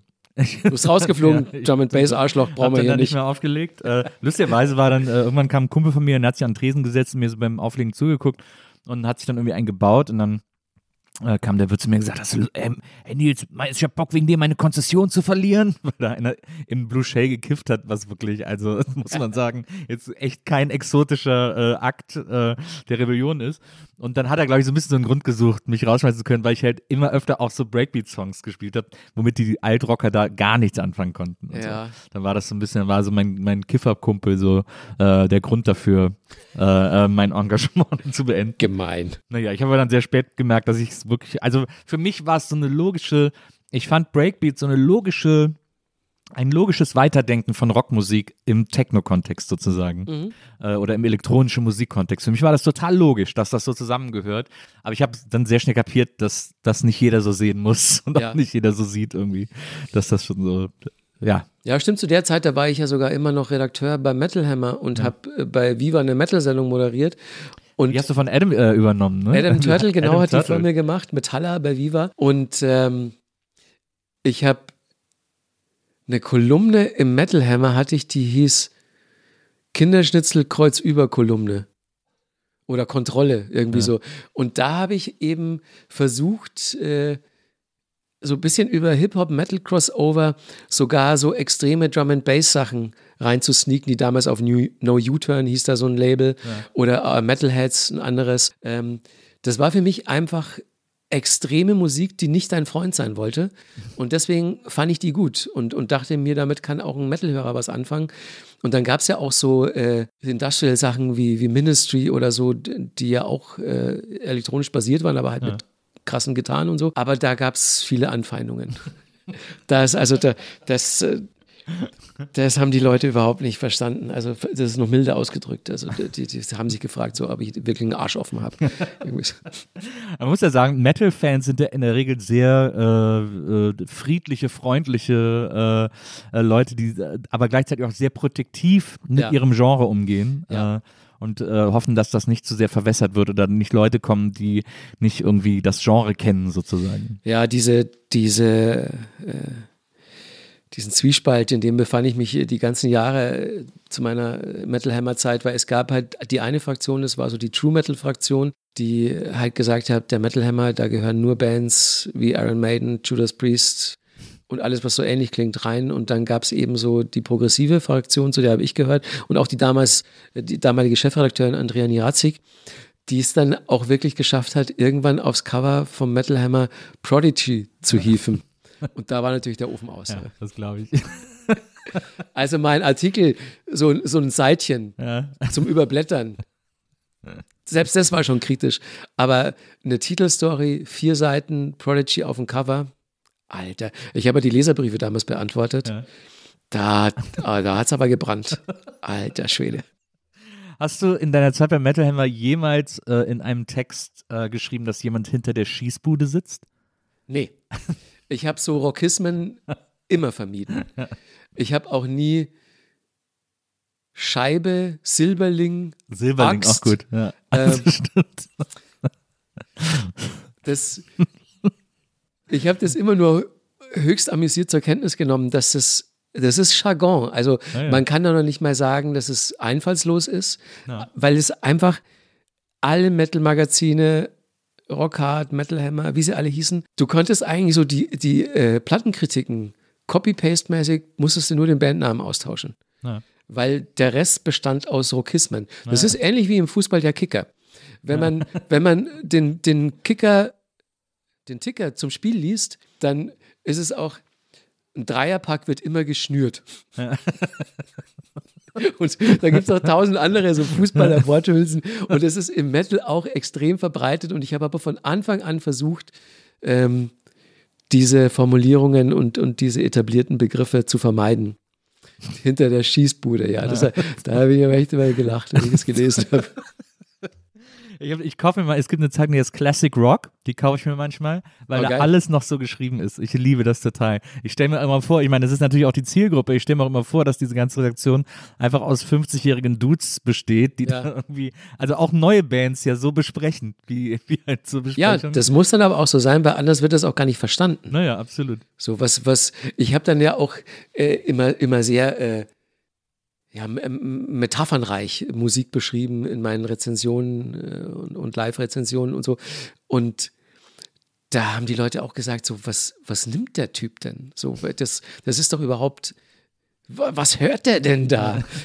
Und äh, ich habe dann immer irgendwas äh, erzählt, um, um Bilder äh, im Kopf entstehen zu lassen oder die Leute an den Bildern in meinem Kopf teilhaben zu lassen. Und das hat, ähm, gelinde gesagt, einfach den Horizont äh, gesprengt. Aber, aber ich, hatte dann auch so meine Stammleser und die haben sowohl meinen Musikgeschmack und auch meinen Ansatz, den Metal-Horizont so ein bisschen zu erweitern, äh, wie auch eben meine Texte, wussten die zu schätzen.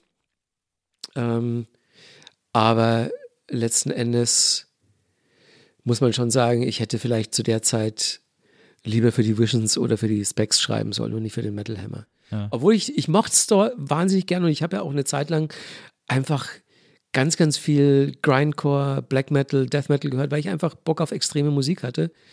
Aber ich muss ehrlich sagen, dass Metal in meinem Leben halt eine Phase war, die eben durch das Redakteursdasein bei Metal Hammer und durch das Moderieren von Metaller äh, ihren Höhepunkt fand. Ja. Aber es war eben eine Phase und Phase ist im Metal nicht okay. Metal wird gelebt. For life. Ja. Und deswegen, ich konnte im Nachhinein auch immer äh, nachvollziehen, wenn die Leute was gegen mich hatten, ähm, weil ich ja auch so ein bisschen die Philosophie verraten habe. Gibt es denn ein Metal-Album, das du immer noch hörst? Ja, äh, Rain in Blood von Slayer. Ja. Äh, neben neben vielen. Ja, also ja. So, es gibt ganz viele Metal-Alben, also gerade ähm, aus den 90ern. So, aber das sind dann schon eher so die. Gut, Slayer war ja dann irgendwann auch Mainstream zusammen mit den ganz großen Thrash-Bands damals. Ähm, aber ich höre immer noch äh, so eine alte Napalm Death.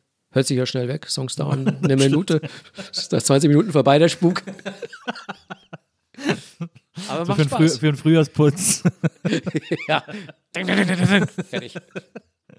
Ja, ich höre immer noch gerne, äh, für mich war immer Vulgar Display of Power äh, von Pantera, das Oh ja, ja. Ultra-Metal-Album. Und das höre ich immer noch gerne. Das hat, ich finde, es hat kaum Un- Staub angesetzt. Unfassbare Produktion. Ja, also es wird einem halt so ein bisschen vergrätzt, dadurch, dass ja, die Typen halt durch die. Bank so richtig, richtig hohle Fritten sind. Naja, Ne? naja, aber es ist vielleicht der Musik ganz dienlich, wenn man sie produziert, wenn man es nicht zu sehr overthinkt, sonst Ja. landet man halt im Proc. Auch, genau, auch da Parallelen zum Fußball. Ne? Nicht nachdenken, hau drauf, Alter. Da steht das Tor. Ja, naja, das stimmt. Aber äh, ja, ich habe auch, ich hab, für mich war Metal auch so eine Jugend, äh, in der Jugend relativ wichtig, ähm, weil man sich damit schnell definieren konnte. Aber dann Ja. waren auch so die richtig Hardcore-Metal-Dudes waren dann auch wieder so Typen, mit denen ich nie so viel zu tun haben wollte. Ähm, weil da gerade in der Kleinstadt auch gab es auch oft eine ähm, ein, ein Verschwimmen der Grenzen zwischen Metal-Fans und so Rechtsgeschichten irgendwie. Ja. Also Skinheads nicht unbedingt, die gab es ja eh selten bei uns so am, am Dorf, aber schon gab es schon Typen, die so die Nazis cool fanden oder die irgendwie Deutschlandfahnen cool fanden oder gesagt haben, Hitler ist cool und so bla bla. Ja, ja. Ähm, und äh, das hat, das ist da sehr verschwommen, fand ich, zu so, Mhm. zu so Hardcore-Metal-Fans. Und da wollte ich natürlich auch wieder nichts mit zu tun haben, dass mich dann irgendwie so in den. Da war Grunge dann eigentlich ganz hilfreich, als der aufkam, fand ich. Ja, das stimmt, äh, weil man, die haben sich ja schon alle relativ klar positioniert. Die äh, Jungs aus Seattle, allen voran natürlich Kurt Cobain, Ja. der ähm, auch einfach mit so, einem, so ganz bewusst mit, mit ein paar Sachen äh, gebrochen hat und sich dagegen positioniert hat, die vorher einfach gar nicht hinterfragt wurden, so im Rock. So. Klar ist es sexistisch, klar, Groupies, tralala und so weiter. Ähm, ja, ich meine, für mich in den 80ern aufgewachsen zu sein, das war, die 80er waren ja das Jahrzehnt schlechthin für Subkulturen und da war das alles schon relativ klar abgegrenzt und ähm, für mich war es halt kein Zufall, dass ich jetzt äh, Goth geworden bin, weil, weil ich von Anfang des das äh, androgyne, äh, sexuell undifferenzierte in der Szene ähm, fand ich immer schon toll. Ähm, es, es, hat auch nie eine Rolle gespielt, so was hat jemand für eine, für eine sexuelle äh, Ausrichtung. Aber das, das gab es doch auch im, im Hairspray-Metal, das sexuell undifferenziert. Ja, aus anderen Aber vielleicht Gründen. erst aus heute, vielleicht auch erst aus heutigem Blick wahrscheinlich. Au- ja, aus Damals schien das ja so männlich irgendwie, diese Ja, ja, total. Ähm, aber gibt es nicht diese legendäre Geschichte, dass ähm, wie Dude Looks Like a Lady Ja, von genau. Aerosmith, das Ja. halt äh, Das ist der Sänger von Saxon oder so? D- von Motley Crue. Ah, von Motley Crue, genau. Ja, wurde für eine Frau gehalten. Ja. Ja, aber äh, hast du schon recht. Also so die, als Goth ähm, gab es halt von allen Seiten eigentlich Dresche. Wir hatten viel Ärger mit Skins, die äh, uns immer aufgelauert haben vor unserer Stammdisco. Da gab es oft Dresche, ähm, dann einfach so mit intoleranten Prolls in der Dorfdisco ähm, oder auch vielen Metal-Fans, die äh, eher zu dieser leicht rechten, gewaltbereiten Fraktion gehört haben. Also als Grufti hat man selten ausgeteilt, da wurde eher eingesteckt. Ja. Ich weiß noch, dass ich war einmal, also ich, also ich war vom Sound her kein Grufti, ich war eher so, tatsächlich kam so vom Metal über den Punk und so ein bisschen Pop. Du bist ja noch mal gut ein paar Jahre jünger als genau, ich. Ne? Ja. genau. Pop war für mich auch immer ganz wichtig, aber so und ich habe dann, äh, äh, ich war natürlich wie alle anderen auch riesen Ärzte-Fan, also nach uns die Sintflut war für Mhm. mich dann auch so das wichtige Album, wo ich alles auswendig mitsprechen konnte und so. Und ich fand Bela immer so cool. Ich war ein riesen Bela-Fan, weil Ja. ich seinen Style so cool fand. Ich finde, der sah einfach mega cool aus und Ja. so.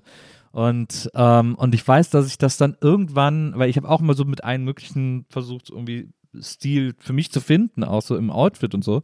Und dann irgendwann bin ich mal äh, sehr Richtung, also wir hatten zwar auch, bei uns gab es auch so Wafer und so, ne, also Goss und Wafer, bei uns hieß das immer Wafer, Ja. äh, die dann so Front 2 for 2 gehört haben und Sisters of Mercy und so. Ähm, die waren auch immer ganz klar so die komplett schwarz angezogene Fraktion, aber es gab natürlich dann Überschneidungen von Punk und Wave im, im, im Outfit und im Look und so, wie eben bei Bela äh, Ja. das so der Fall war. Die ja auch seltsamerweise immer als Punks galten, wenn man sich so die ersten Ärzte anhört. Das ist voll die Wave-Pop-Alben so. ja, Aber, mit äh, Betonung auf Pop schon fast, ne? naja, absolut. Mhm. Aber dann auf jeden Fall habe ich dann auch so einen Abend, habe ich dann so, habe ich dann so alles gewagt und habe mir auch so Kajal, habe die Haare so ein bisschen tupiert, habe mir so Kajal gemacht und habe von meinem Bruder einen Trenchcoat, der hatte einen Trenchcoat, den habe ich angezogen, äh, weil das irgendwie cool aussah und bin Ja. dann äh, ins Kino in der Kirche, in, bei uns in der evangelischen Kirche war immer so Kino, weil es in der Stadt kein Kino gab. Und äh, da lief Club der Toten Dichter. Und da bin ich extra hingegangen äh, und habe mich so aufgestylt und wollte ein bisschen cool rüberkommen und so. Und, äh, und da haben mich zwei Jungs aus, die waren irgendwie eine Klasse oder zwei Klassen höher als ich, vor der Tür abgefangen äh, und so rumgeschubst und mir Prügel angedroht und gesagt, verpiss dich, geh nach Hause, du Schwuchtel. Und äh, dann bin ich weinend nach Hause gegangen und habe äh, eine Klassenkameradin getroffen, Nasan, äh, die mich gesehen hat, die hat mich dann total getröstet. Mensch, aber das sieht doch voll gut aus und so. Ja. Hat mir dann so Mut zugesprochen quasi. Äh, und dann bin ich aber nach Hause und habe hab mich nie wieder so gestylt. Das war echt, das hat, also ich habe dann nachher andere Sachen, als ich ein bisschen älter war, äh, ich hatte so ganz lange Haare, äh, weil das halt so zu Alternative-Zeiten sein musste. So Du hattest doch auch mal Dreads, oder? Nee, Dreads hatte ich nie. Sah so aus. Ja, sah so aus. ich hatte Anfang 90 hatte ich wirklich Haare bis zum Arsch und hab dann immer, hab mir dann morgens, bevor ich in die Schule gegangen bin, von meiner Mutter so äh, entweder ein Dutt oder so Affenschaukeln machen lassen, weil die Chili Peppers das hatten. Und Ja. das so cool war, diese, ja. diese vermeintlichen Mädchenfrisuren Mhm. äh, äh, zu tragen.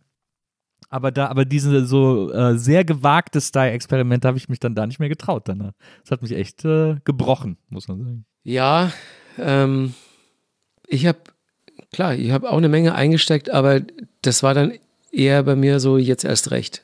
Ja. Also ich habe dann auch wirklich ausgetestet, wie weit ich noch gehen kann. Und das, das ging dann schon ganz schön weit. Also irgendwann war es sogar dann so, dass wir uns im Dorf auch so ein bisschen so einen Ruf erarbeitet haben, dass mit uns nicht zu spaßen ist, weil wir wirklich auf dem Friedhof abhängen Ja. und, und Tote ausgraben, Katzen fressen und so weiter und so fort.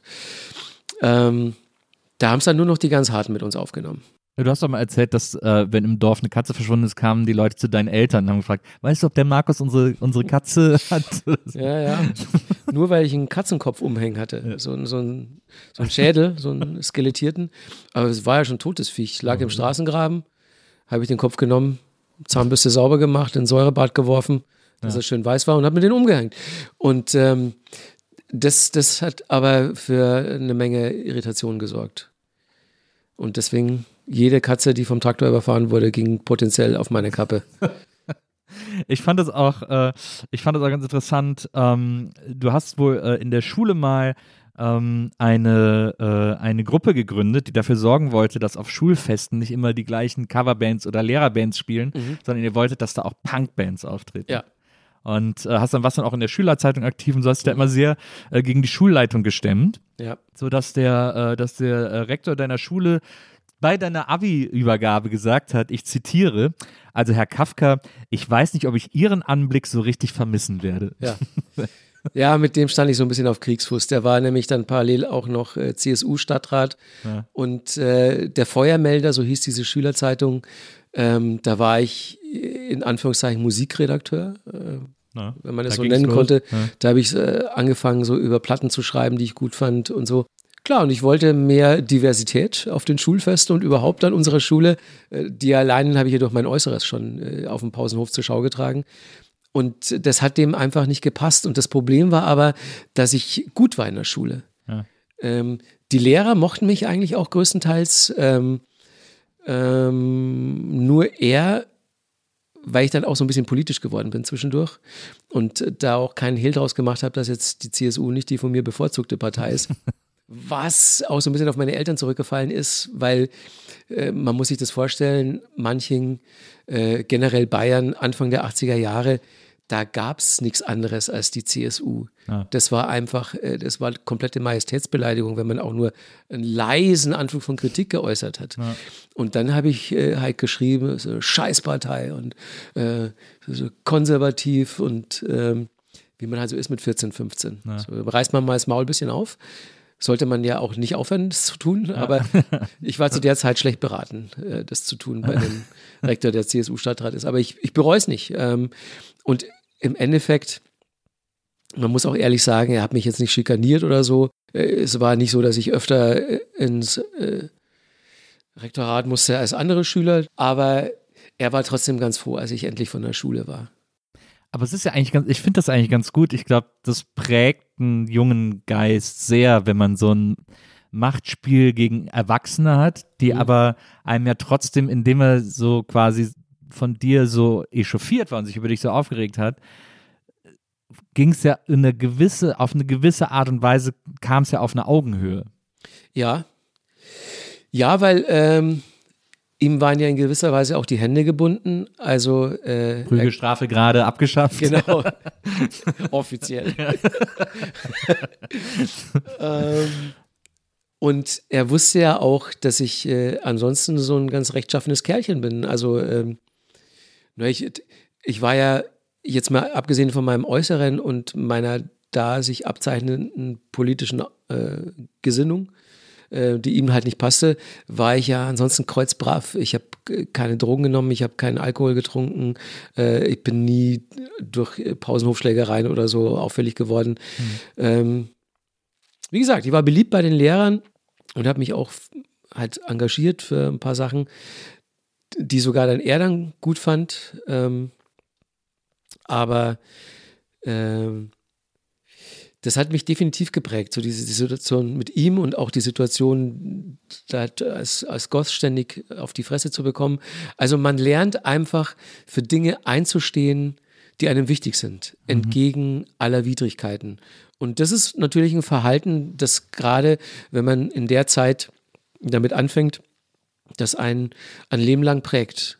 Und äh, man ist dann einfach so off Mainstream for life, ohne dass man sich jetzt da großartig anstrengen müsste. Und man, man ist halt einfach ein Mensch, der so, also für mich hat es beginnend mit meinem damaligen Engagement, für mich war es nie eine Frage, dass ich mich gegen Rassismus, gegen Homophobie äh, etc. positioniere und das auch öffentlich tue.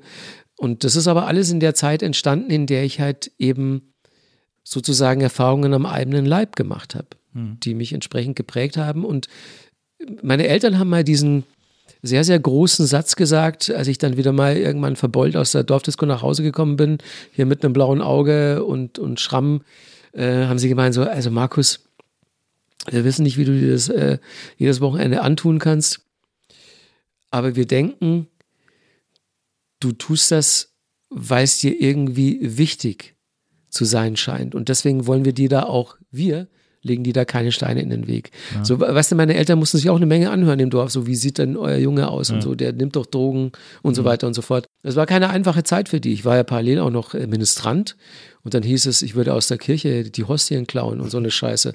Die Kreuze umdrehen. Kreuze umdrehen. Das Einzige, was wir jemals gemacht haben, war Wodka in den Messwein schütten. da war der Hochwürden halt ein bisschen angetütert. Aber das ist ja eher noch ein Jugendstreich als jetzt boshaft und so. Und ähm, ansonsten habe ich meinen Eltern aber keine Schande gemacht. Die waren froh, dass ich in der Schule mitgezogen habe und, und da keine Leistungseinbrüche hatte. Und haben dann gesagt, okay, ist dir wichtig, mach's. Und das fand ich ganz, ganz groß, dass meine Eltern nie dran gedacht haben, hier mich mit Hausarrest irgendwie zu belegen oder mir Dinge einfach kategorisch zu verbieten. Hm. Ich hatte dann ab zwölf, also bis dahin habe ich mir mit meinem Bruder, mit meinem drei Jahre jüngeren Kinderzimmer geteilt. Und dann wurde das Dachgeschoss von meinem Vater ausgebaut und dann habe ich da oben mein eigenes Reich mit einem eigenen Bad gehabt und konnte das so äh, einrichten und gestalten, wie es mir gefällt. Ich konnte laut Musik hören, ohne dass ich jemanden störe. Nur einmal gab es eine kleine Irritation. Da habe ich in so einem äh, Fruchthof, hieß das, gearbeitet. Da hat man Sendungen zusammengepackt äh, für so kleine Tante-Emma-Läden, hat die mit Obst und Gemüse versorgt äh, und äh, ein paar anderen Sachen. Und es gab auch Blumenerde, wenn die ankam, wurde die unter so einer schwarzen Folie so Luftregen ja. sicher verpackt. Ja, ja. Und ich habe über Wochen hinweg diese schwarze Folie mit nach Hause genommen. und habe dann irgendwann angefangen damit, die Wände meines Zimmers auszukleiden, weil ich richtig genau. so in der, in der Gruft hausen wollte. Und mein großer Traum war auch, statt einem äh, statt einem Bett 90 Zentimeter einen Sarg, wirklich einen Sarg zu haben, aber ja, der ja. war natürlich extrem schwer zu beschaffen. Aber wenigstens wollte ich, dass mein Zimmer schwarz ausgekleidet ist. Und dann habe ich das wirklich in so einer Nacht- und Nebelaktion da dran getackert, über meine Tapete drüber. ähm, und dann kam mein Vater hoch und hat es gesehen und ist halt total ausgezuckt. Aber nicht, ähm, weil es irgendwie so, so gruftmäßig war, so schwarz.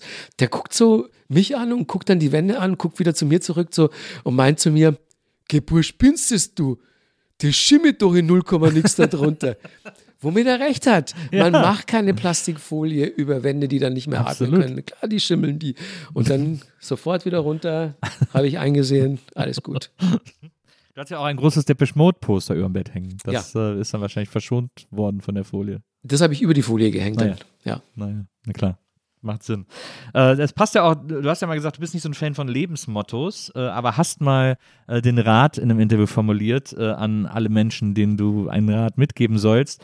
Äh, lasst euch nicht ins Hirn oder Herz scheißen. Mhm. das bringt es eigentlich ganz gut auf den Punkt, äh, finde ja. ich. Ich habe lustigerweise entdeckt, dass du ein ähnliches Problem hast wie ich. Und zwar mit, mit Listen.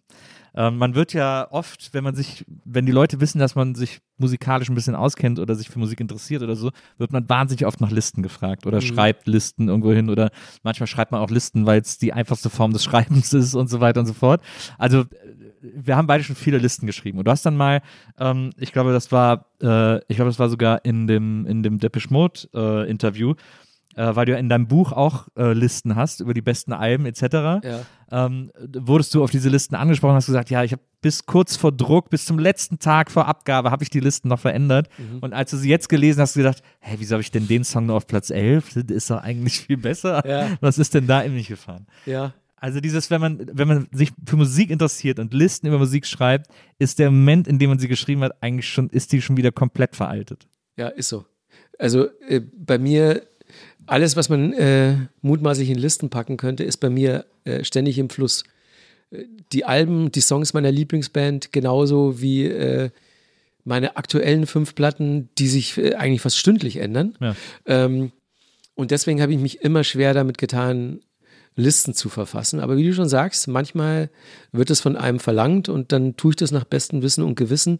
Und wirklich, ich habe dieses Depeche Mode Buch, das habe ich äh, in einem Sizilien-Urlaub 2018 oder was 19? 19, natürlich 19.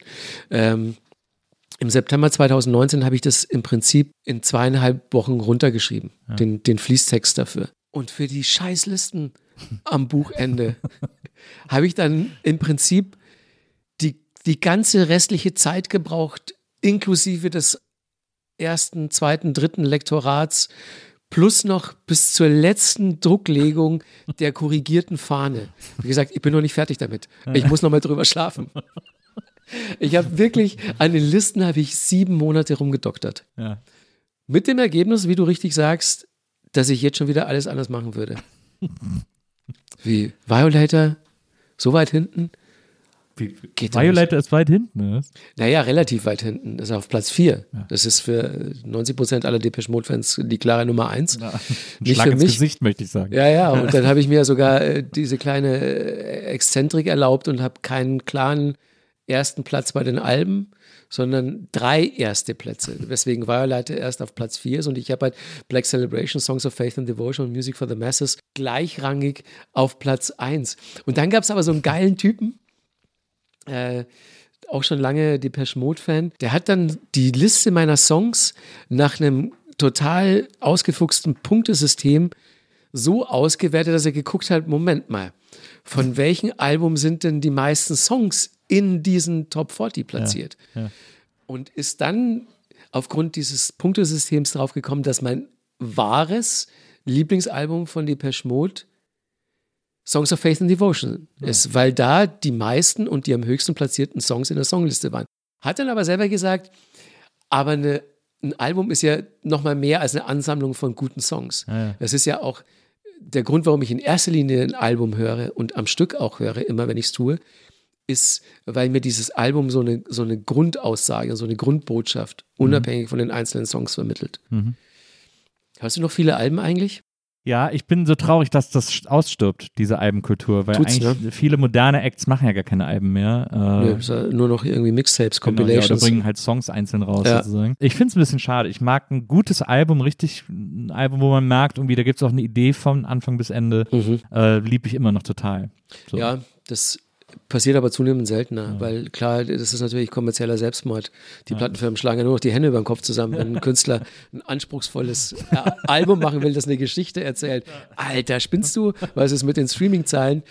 ähm, ja, deswegen, also wenn ich Alben höre, da fällt mir schon vermehrt auf, mit ganz, ganz wenigen Ausnahmen, die letzte Kendrick Lamar-Platte begreife ich als Album. Ja, das stimmt. Ähm, aber in erster Linie sind es dann auch viele Sachen auf Vinyl, ältere Alben, wo ich dann auch dieses Erlebnis haben möchte, die Platte umzudrehen und dann nochmal äh, mit besonderem Augenmerk auf das Tracklisting und was ist am Ende jeder Seite und Ja. so weiter und so fort. Das ist aber interessant, wenn man so, wenn man so ein paar Platten hört. Also ich hole mir auch alles, wenn überhaupt nur noch auf Vinyl äh, und äh, da sind natürlich auch viele 90er-Platten dabei. Ähm, Und dann fällt auf, dass die damals nicht als Vinyl konzipiert waren, weil die 90er halt wird ja nur CD veröffentlicht. Ja, ja.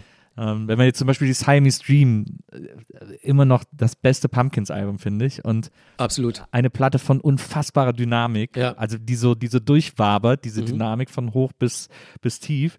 Und da in der Mitte umzudrehen ist doof. Das macht irgendwie keinen Bock. Das stimmt, ist sogar bei Nevermind so, ne? Na. Weil äh, da, da kamen ja auch diese geckigen, passiert 20 Minuten nichts und dann kommt der Hidden Track. Stimmt. Konntest du ja auf einer Vinyl schlecht machen. Aber das habe ich in, bei Nevermind war, das war quasi Schlussphase Vinyl. Die kam noch auf Vinyl und Kassette und so raus. Und, äh, und ich hatte nur einen Plattenspieler und einen Kassetten- und ein Tape-Deck. Ähm, und dann habe ich, mir- hab ich mir die auf Platte geholt und war, das war ja eine meiner großen Super-Lieblingsbands. Ja. Und dann erfahre ich plötzlich von diesem CD-Hidden-Track. Und Ja. So, boah, du, du bist so ein Sellout-Schwein. Wieso denn nur für diese CD-Wichser ein extra Lied? Das haben die doch gar nicht verdient. Ich habe CDs immer gehasst. Ja. Äh, ich habe gehasst, dass äh, der Sound irgendwie so steril war. Das bildet man sich auch nicht ein. Die Höhen sind ja. ganz anders und so weiter. Ähm, das Handling, äh, das Artwork, alles, äh, dass die Dinger nach zwei Monaten auf und zuklappen, zerbrochen sind. Ja. Ähm, und ich habe CDs auch immer weitestgehend verbannt aus meinem Blickfeld in meinen. Wohnungen. CDs ja. wurden immer in schwarze Kartons verramscht. die Mit dann, so schwarzer Folie. Äh. ich, CDs, ich fand die optisch immer scheiße. Ja. Vinyl ist immer noch in meiner Wohnung, aber ist keine einzige CD. Die sind alle im Keller in den Boxen. Die habe ich irgendwann mal, als dann iTunes aufkam, habe ich äh, die digitalisiert. Äh, jetzt höre ich fast sowieso nur noch irgendwie Stream. Ähm, aber CDs fand ich immer scheiße. Und ich weiß aber noch, als ähm, Nevermind rauskam, da war ich ja auch schon Radiomoderator und wurde dann entsprechend bemustert. Damals noch auf Tape. Naja. Anfang der 90er. Und dann habe ich die Vorabkassette fünf Wochen vor dem Album-Release bekommen und äh, ein paar Wochen vor dem Single-Release von Smells Like Teen Spirit. Ja. Und Smells Like Teen Spirit eben ähm, der Song, wo ich irgendwie sofort das Gefühl hatte, das ist, das wird, das knallt. Ja. Ähm, und ich habe damals in so einem Indie, so einem Rock-Crossover-Metal-Club aufgelegt in äh, Fürth bei Nürnberg, wo ich damals studiert habe. Und ich habe äh, dieses Tape mit in den Club genommen und habe da als einzigen Song des Abends diesen Song von Kassette gespielt. Und ja. irgendwann sind die Leute nur wegen dieser Nummer in den Club gekommen, weil der, der lief sonst noch nirgendwo. Ja. So, also die Platte gab es ja noch nicht. Und ich habe dann die Nummer auch schon im Radio gespielt. Da gab es aber kein Tape-Deck mehr.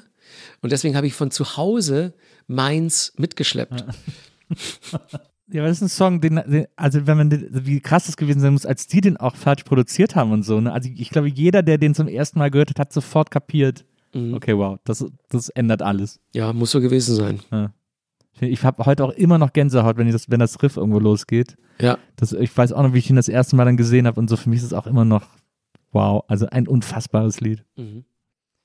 Ja, aber um nochmal auf die, äh, auf die Listen zu kommen, ähm, ich habe nämlich dann ein paar Listen von dir entdeckt äh, online und da wollte ich jetzt nochmal abgleichen, ob du irgendwas davon noch hörst. jetzt bin ich aber gespannt. Ich weiß gar nicht mehr, wo die alle erschienen sind. Ich habe hier eine 2001 äh, Lieblingsplattenliste, die hast du damals angegeben, als die Taz dich interviewt hat zu deinem Popcom-Engagement, weil du irgendwie auf der okay. Popcom moderiert hast. Ja. Äh, und ähm, da äh, haben die dich in einem kleinen äh, Artikel gefragt. 2001 All-Time-Faves, Alben? Nee, äh, die Platten, die du gerade am allerliebsten hörst. Aha. Das waren deine fünf Alben, die du gerade am allerliebsten hörst, zu dem Zeitpunkt, als das Interview war. Ähm, das erste war Lifetime von Slam. Ein leerer Blick. ich kann mich da auch gar nicht mehr dran erinnern, muss ich ehrlicherweise sagen. Das ist ein Track. Das, ah. das ist ein Track und das ist ein Techno-Track. Das ist äh, einer der euphorischsten Ibiza-Techno-Tracks, die ich damals ähm, gespielt habe. Und ja. das Anfang der, der 2000er habe ich auch Ibiza für mich entdeckt. Ja. Ähm, aber eher so die, die undergroundigen Clubs da. Ähm, und Slam Lifetime ist ein, ist ein Techno-Stück. Verstehe. Dann, äh, weil ich dachte, sein Gut, Album. Gute, guter, guter Gedanke, das könnte ich immer wieder spielen eigentlich, aber ich glaube, der ist, der ist weit über 130 produziert. Ich weiß nicht, ob der noch in meine Set passt. Für mich ist ja, äh, für mich ist ja für immer das beste techno Ich war ja in den 90ern auf so ein paar Raves und so, als das so losging. Äh, auch so durch Viva. Ich kannte dann plötzlich so viele Leute, wir haben uns dann immer alle auf Partys getroffen und so. Ähm, und für mich das Ding, wo ich auf jeden Fall zu 1000 Prozent immer sofort auf die Tanzfläche gerannt bin, war äh, Higher State of Consciousness äh, von äh, Josh äh, von Wing. Ja, ja. Unfassbares, das immer noch unfassbarer jetzt, geiler Acid-Track. Äh, muss ich mir jetzt kurz mal ins Handy hämmern, dass ich den Track mal wieder spiele? Das hat mir jetzt wirklich auf was gebracht. Vor allen Dingen, ich habe den nur auf Vinyl. Ähm, ansonsten spiele ich ja jetzt seit äh, einigen Jahren schon nur noch digital, aber ich muss unbedingt die Vinyl aus dem Keller holen. Slam Lifetime, geil, danke. Mhm. Dann äh, das nächste Album war äh, The Invisible Band von Travis. Ja. Das war das Hit-Album damals. Why Does It Always Rain on Me? Ja, also hat natürlich ein bisschen was von seiner Magie verloren. das ist schon, das ist schon ganz schön. Also ich mochte, ich mochte irgendwie äh, Fran Healy, das ist ein super Typ und auch wirklich ein guter Songschreiber und das war ja schon vieles von dem vorweggenommen, was dann ähm, Coldplay später gemacht haben. Aber das, das macht jetzt halt gar nichts mehr mit mir. Also die Invisible Band war das Album nach The Man Who, das ich auch Ach, mehr so stimmt, richtig. das war, das war The Man Who war das. Hit-Album, Genau. da war das drauf. Und die Invisible Stimmt. Band, ich kann dir gar nicht mehr sagen, wer, welche Songs da Doch, drauf waren. da, da war, äh, aber ich war, Sing war, glaube ich, drauf. Sing war drauf. War, genau. glaube ich, die Hitsingle. Nettes Lied, ja, aber. aber Und ich fand aber Flowers in the Window super, das war da auch drauf. Das ist, das ist total schön. Also, Travis ist eine Band, wenn sich's anbietet, die ich immer wieder mal gerne in meiner Radiosendung spiele. Also so zwei, dreimal im Jahr. Ähm, dann ausgesuchte Songs, aber das ist eine Art von Musik, ähm, die macht nichts mehr mit mir. Dann äh, als nächstes war äh, Lieder von Peter Licht.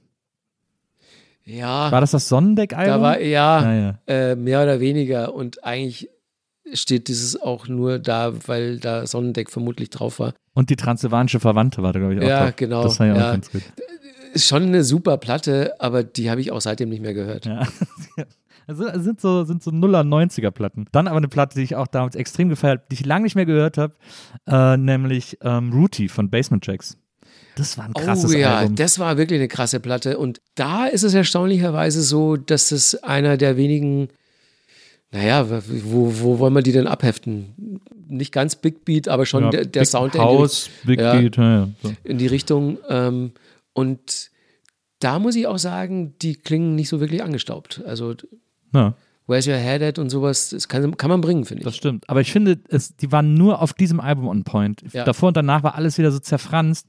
Aber als die Platte rauskam, habe ich gedacht, wow, wie schlau kann man elektronische Musik produzieren. Ja, dachte ich Also- mir eben auch. Das war so der ganz große Wurf von denen. Ja. Aber wie du sagst, davor oder danach hatte ich die dann nicht, nicht mehr auf dem Schirm. Ja, da war ja auch Romeo drauf und Just One Kiss und Ja, so alles genau. geile, alles geile Songs. Super Tracks auch alle. Und dann noch, ähm, was war das fünfte? Äh, achso, äh, God Hates Us All von Slayer.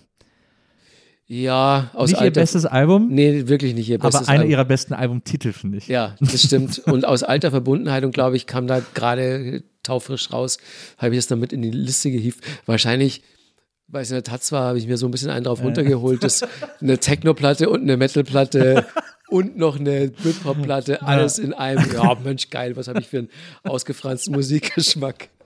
Muss so man jetzt auch mal ehrlich sein, ne? Ja, das habe ich auch immer so gemacht. Das muss man wirklich sagen. Das war früher war das für einen total wichtig, sich darüber zu definieren, dass man auch vor allem gesagt hat, ich kann alles hören, äh, weil ja, also Fishmob war ja auch so eine Band, die das so sehr gelebt hat zum Beispiel Ja, auf ihren total. Alben. Ähm, und das war irgendwie, es schien, man, man hat sich da so ein bisschen, man wollte sich immer so ein bisschen auskennerisch. Äh, Ja, also ich muss jetzt zu meiner eigenen Verteidigung sagen, ich habe das nicht zum Selbstzweck gemacht und auch nicht äh, zum Showballen, sondern weil mich wirklich Musik Naja. aus ganz verschiedenen Genres interessiert hat und ich auch ganz viel aus verschiedenen Genres gut fand und parallel auch gehört habe. Sachen, die sie vermeintlich ausschließen. Metal und Techno, sagen viele Leute, geht nicht. außer der äh, Spawn-Soundtrack. Ja. Ja, es gab immer wieder Beispiele, da hat man versucht, es zu vermischen. Scooter machen das ja ganz hervorragend. mal, mal haut's hin, mal haut's nicht. hin. Aber das, also klar, natürlich nicht zum Selbstzweck, aber man wollte immer so, äh, also bei mir war es so, ich wollte den Leuten immer zeigen, ey, ihr könnt das alles hören, das ist alles miteinander verbunden und so. Mich hat das immer so aufgeregt, dass Menschen nur in Genregrenzen denken. Ja, irgendwie. dieses, dieses musikalische Schubladendenken hat mich immer angekotzt, weil man verpasst da so viel. Genau. Ne? Wenn man, wenn man äh, nur so ein bisschen über den Tellerrand mal hinausguckt, da gibt es so viel geiles Zeug zu entdecken und dann halt irgendwie so geschmackspolizeimäßig zu sagen, nee, es passt aber nicht zu dem, was ich sonst so höre und die Szene, in der ich mich bewege, ähm, da tut man sich keinen Gefallen damit. Ja. Es gibt noch eine Liste, äh, die ist ein bisschen jünger, von 2018 äh, für die Süddeutsche. Ähm, die sieben wichtigsten Songs deines Lebens. Ah ja, ich erinnere mich. Wurdest du abgefragt. Ja. Und äh, da hast du auch gesagt, ja, das ist, äh, du, du hast vor einem Vorwort geschrieben, hat wahrscheinlich sonst niemand gemacht, aber du hast zum Vorwort geschrieben, gesagt, das ist extrem unfair, das auf sieben Songs reduzieren zu müssen. Ja. Du bist dir sicher, diese Liste ist auch in einer halben Stunde eine andere, aber du machst es jetzt trotzdem mal so in etwa. Da saß ich ähnlich lang dran wie an diesen Depeche Mode Das Listen. glaub ich. Also wirklich wochenlang. Ja, Gut, da hatte ich dann entsprechend auch eine Deadline. Das sollte ja dann irgendwann auch mal erscheinen. Und ich hatte nicht ein halbes Jahr Zeit dafür. Aber das ist, das ist natürlich alleine, wenn ich mir angucke, wie viele Songs sich rein zahlenmäßig in, in meiner Wohnung befinden. Ja. Entweder auf dem Computer oder in meinem Vinylregal oder irgendwo hin verramscht auf CDs. Hast du dir mal darüber Gedanken gemacht? Also ich habe, ich habe, glaube ich, knapp 10.000 Vinyls, Ja. ähm, vielleicht so 3.000 CDs. Ich habe die auch selber nie gezählt, aber ich hatte mal Besuch von einem Kumpel aus Amerika und der hat dann, als er bei mir war, Grippe bekommen. Konnte eine Woche nicht aus dem Haus und hat gemeint, weißt du was, ich habe Bock, ich zähle jetzt mal deinen Scheiß und katalogisiere den. Ja. Das war, das war heroisch. Ich musste ganz normal arbeiten gehen in der Zeit und er hat bei mir äh, gewohnt und hat eine Woche lang meine Plattensammlung äh, katalogisiert, archiviert und das war irgendwann Anfang 2000er und da kam er eben auf diese Zahlen und da muss man aber sagen, da war ich ja digital noch nicht so aufgestellt. Also ich habe jetzt ähm, auf meinem Auflegerechner 6000 Tracks, auf meinem normalen äh, Rechner, wo noch meine alte iTunes-Dateien sind, sind es, glaube ich, 15.000. Und wenn man mal davon ausgeht, dass auf jedem Album ungefähr, sagen wir mal, 10 Songs, Ja. dann sind es ungefähr 100.000 Songs da. Dann die 3000 CDs haben wir nochmal 30.000. 30.000 Songs plus 12.000 da. Ne? Ja, und 150.000 Songs. So, Ja. und dann sollst du sieben davon raussuchen? Was ist denn das für ein Irrsinn? Hast du eigentlich auch, habe ich mich gefragt, äh, in deiner Plattensammlung, also wir haben ja festgestellt, du bist kein nostalgischer Typ, aber so bei Platten, von denen du Fan bist, so Depeche Mode oder so, äh, dass du dir da dann irgendwie auch die Japan-Pressung kaufst äh, oder die äh, eine Pressung, wo die Tracklist ein bisschen, wo der eine Song auf Seite B ist, anstatt wie nochmal auf Seite A und so. Bist du da dann schon so sammlermäßig unterwegs? Auch nicht so hardcore wie äh, viele andere Fans, Ja. äh, die ich kenne. Ähm, das muss immer ein Spaß sein für mich. Und äh, also ich, ich will es halt nicht zu einer Aufgabe werden lassen. Ja. Wo ich dann auch traurig bin, wenn ich an der scheitere. Nur weil ich jetzt diese eine Japan-Pressung ums Verrecken nicht auftreiben kann. Ähm, mir wurden zum Beispiel beim Auflegen, wurde mir immer wieder mal, wurden mir Platten geklaut. Ja, Einmal äh, der, der ganze Koffer, Ja. zehn Minuten nicht umgedreht und dann war hinten waren halt 100 Platten weg. Ja. Teilweise so richtig alte Techno-Platten aus den 90ern, so, die- die in einer 100er Auflage erschienen sind oder so. Ähm, da blutet das Herz, klar. Ähm, aber ähm, ich bin nicht wirklich so der, der Nerd-Sammler. Ich freue mich, wenn ich Sachen zufällig entdecke und freue mich dann, wenn ich die habe, aber ich, ich will es nicht zu einer Mühe werden lassen. Ja. Ich finde das, ich habe irgendwann mal festgestellt, was ich so toll finde, am, vor allem am Plattensammeln, was ja auch eine Art Musiksammeln ist, ist, äh, ich habe irgendwann mal für mich festgestellt, dass ich niemals, also in dieser Lebenszeit, die ich habe, niemals alle Songs entdecken werde, die mir gefallen. Ist vermutlich so, ja. Es wird immer irgendwo noch einen Song geben, den ich noch nie gehört habe, der aber genau alles in mir bewegt, was ich, was ich daran toll finde. Und ich werde die niemals alle entdecken können. Und das ist irgendwie total geil, so ergebnisoffen zu sammeln sozusagen. Ja, das ist ein total schönes Gefühl und vor allen Dingen aber auch das verinnerlicht zu haben, dass es morgen immer noch einen geilen Song geben wird, der dich berührt. Na, Einen brandneuen Song und selbst jemand, der wie wir schon so lange musikjournalistisch und als Fan auch unterwegs ist, wird immer noch was finden. Das wird niemals aufhören. genau. Das ist ein sehr, sehr tröstlicher und schöner Gedanke. Gehen wir mal deine sieben Songs durch, die sieben wichtigsten Songs deines Lebens. Äh, als erstes ähm, haben wir Fade to Grey, Visage. Die Single, die du, deine erste Single, die du dir von deiner Oma hast mitbringen lassen. Ja. Aus dem Laden. Genau, also damals hat eine Single 5 Mark gekostet und bei Visage war das Ding, dass das ja damals auch so ein ganz veritabler Hit war, war, glaube ich, sogar Nummer eins in Deutschland. Ähm, was irgendwie so in der Rückschau äh, erstaunlich ist, dass eine New Romantic Platte, ähm, wo auch die Künstler so eine ganz klare Identität haben, musikalisch, optisch und so, Ja. ähm, dass die Nummer eins in Deutschland war, aber es ist halt einfach ein Jahrhundertsong, muss man sagen. Ja. Nach wie vor stehe ich auch dazu. Ja. Und äh, da habe ich meiner Oma halt ganz genau aufgeschrieben, habe ihr meine 5 Mark hart erspartes Taschengeld mitgegeben. da hat es mir natürlich erlassen, hat Ja. gemeint, so die schenke ich dir. und habe mir dann diese Single mitbringen lassen. Und bei der hatte ich eben das erste Mal das Gefühl, da war ich knapp 14, ja. äh, 13, 14, als die rauskam.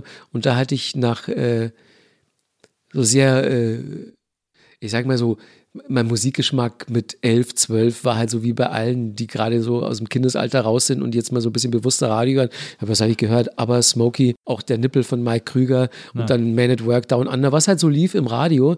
Äh, keinen, keinen ausgefeilten Geschmack und man hat halt da fand man mal die Melodie lustig, dann bei Mark Krüger fand man den Text wahnsinnig lustig und so.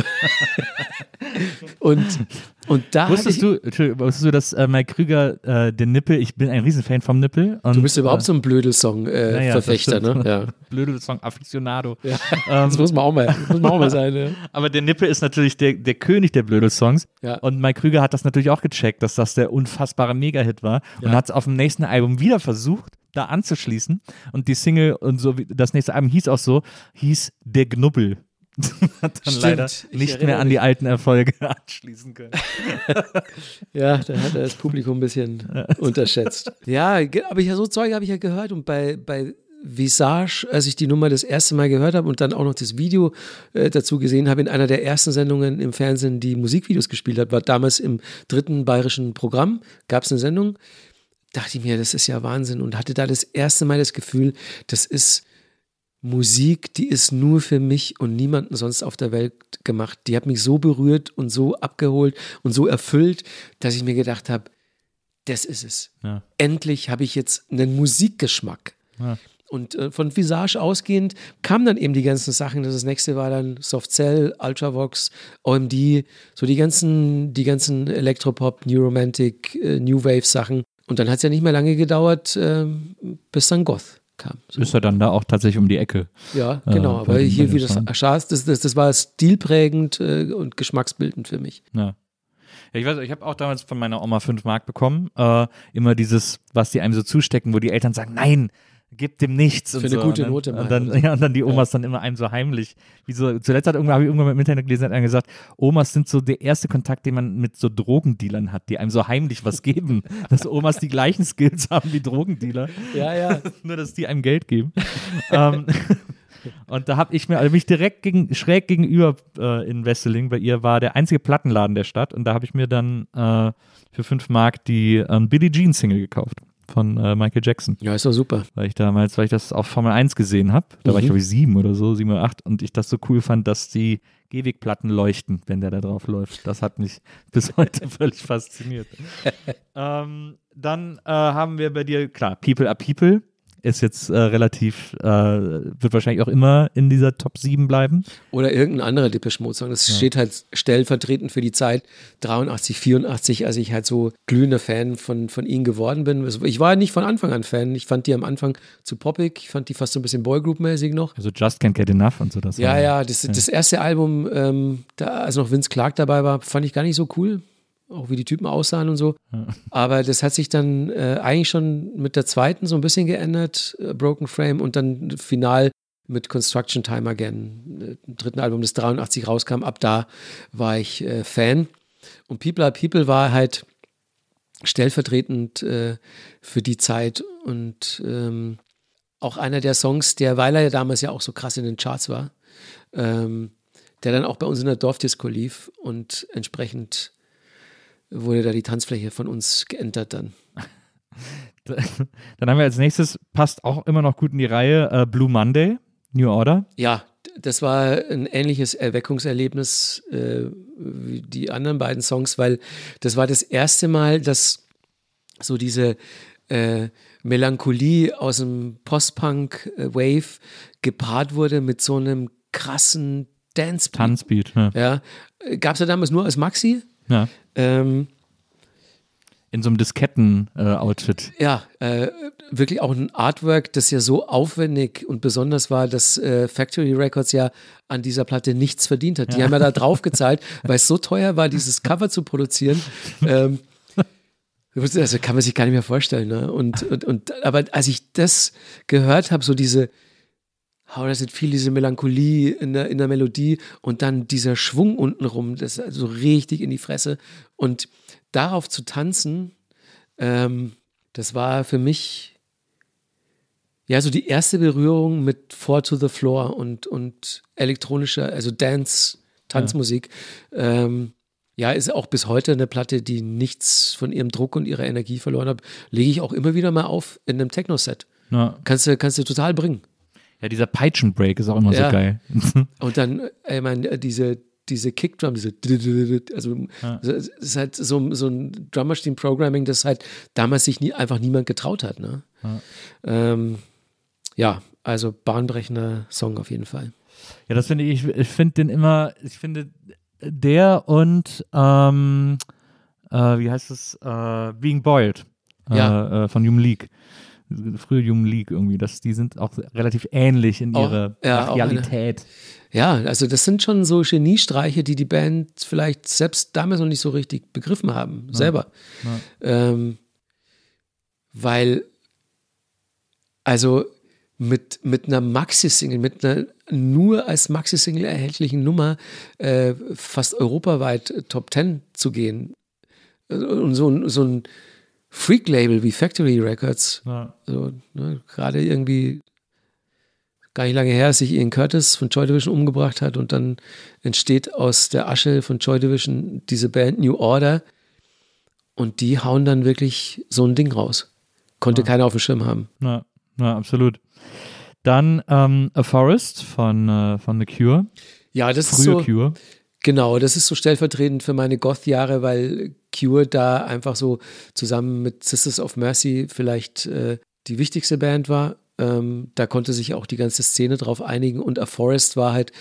Ähm, also, ich habe bei The Cure mein Lieblingsalbum von ihnen ist Pornography. Mhm. Ähm, da ist A Forest nicht drauf und ich mag auch von A Forest die Live-Version noch lieber, die auf dem äh, Konzertalbum drauf ist. Von 84, glaube ich, kam das raus. Ja. Und da, ich habe halt immer vor meinem inneren Auge, wie dieses quälend lange Intro, wie man das irgendwie auf der Tanzfläche ausdruckstanzmäßig gestalten, ausfüllen musste. Und mir ist halt nie was Geiles eingefallen. es hat halt so, man, man ist ja als Goth immer so drei Schritte vor, Verneigung, drei zurück. Ja. Und, und während dieses Intro so vollkommen beatlos ja. vor sich hin waberte, ähm, hab, ich habe dann immer so Bewegungen gemacht, da habe ich mir nachher sagen lassen müssen, es sah ein bisschen aus, als hätte jemand äh, den Boden mit einem Staubwedel sauber gemacht und so. Und dann irgendwie so Gedanken versunken und, und bedeutungsschwanger an die Decke geglotzt und finster und traurig reingeblickt, bis dann endlich der Beat eingesetzt hat. Es war eine Qual, aber es ist natürlich, äh, es ist äh, unfassbarer Song. Ja. Auch der geht heute noch, finde ich. Finde ich auch. Ich, äh, Pornography ist da auch If Only Tonight We Could Sleep drauf? Nee, glaube ich nicht. Nee, das glaube ich auf der. Auf der Pornography ist Charlotte Sometimes ah, ja. und ähm, das ist eigentlich so, gilt so als die düsterste Platte von ihm. Ja. Ist, bist du eigentlich auch ein Cure, einer der Cure-Fans, die Mintka hassen? Ja. ja, ja, ich, ich bin auch einer der Cure-Fans, der eigentlich so dieses happy Tröten-Pop-mäßige nie gemocht hat. Das Why Can't I Be You und solche Geschichten. Ähm, es war eine einhellige Meinung damals, Robert Smith hat uns verraten. Ja. So, die Goths. Und er selber, ich meine, ich habe den dann irgendwann interviewt, der gemeint, er hatte einfach keinen Bock mehr auf, auf, auf diesen total deprimierenden Scheiß. Ja. Und The Cure sind ja eigentlich somit die einzige Band, die sich aus einer wirklich sehr, sehr düsteren Goth-Band zu einer Pop-Band entwickelt hat. Ja. Und wieder zurück, also immer so hin und, und her und, gesprungen. Genau, ist, und ja. die können auch beides. Und ich habe jetzt auch im Nachhinein so mit der Pop-Phase von The Cure meinen Frieden geschlossen, weil ich halt einfach finde, dass das sehr, sehr gute Songs sind. Mhm. Tröten mag ich nach wie vor, nichtsdestotrotz nicht so gerne. Aber ansonsten ähm, bin ich auch heute, also ich war jetzt auch bei dieser letzten Tour, als sie diese drei Stunden Konzerte gespielt haben, fand ich mega. Ja. Aber Just Like Heaven ist, geht klar. Just Like Heaven geht klar, ja. Okay. Da ist ja auch die Dinosaur Junior Version so toll. Ja, die ist wirklich super. Ja. Wo das Band aber dann zu Ende war. Ja. das ist einfach Schluss, ne? Das Ende hören dieses Songs. ähm, äh, was, also, was haben wir noch? Smells Like Teen Spirit, haben wir ja schon drüber geredet. Ja. All-Time Classic. Und jetzt muss ich es natürlich wieder äh, ablesen. Every Glance, dein Hochzeitslied sozusagen. Ja, also ich habe bei diesen Songs auch so ein bisschen drauf geachtet, dass, ähm, da nicht nur welche aus den 80ern und 90ern sind. Es ist, glaube ich, nur einer aus den 90ern. Das ist wahrscheinlich Spencer Spirit, ne? Genau, ja. Vier oder fünf aus den 80ern, Ja. weil es natürlich musikalisch meine prägendsten Jahre waren. Und äh, Everglance ist äh, der Song, der bei meiner Hochzeit lief, ähm, den ich durch meine Frau entdeckt habe. Das ist eigentlich so eine, so eine, ja, so klassische britische Popnummer von Jack Pegnati, ein Künstler, den man gar nicht so wirklich kennt, Ja. Der auch wirklich nur ein einziges herausragendes Album gemacht hat, auf dem sich der Song auch befindet. Es sind noch so ein paar andere coole Nummern drauf.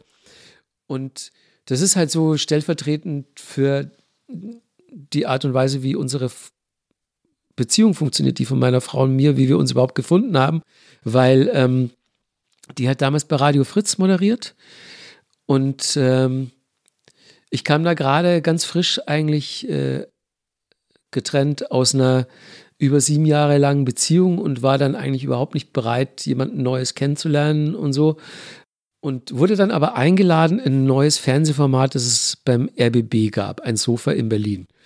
Und dann hat damals mein Manager gesagt so, ey Markus, ich habe ja eine Anfrage vom RBB, aber RBB ist ja nicht cool. Machen wir nicht.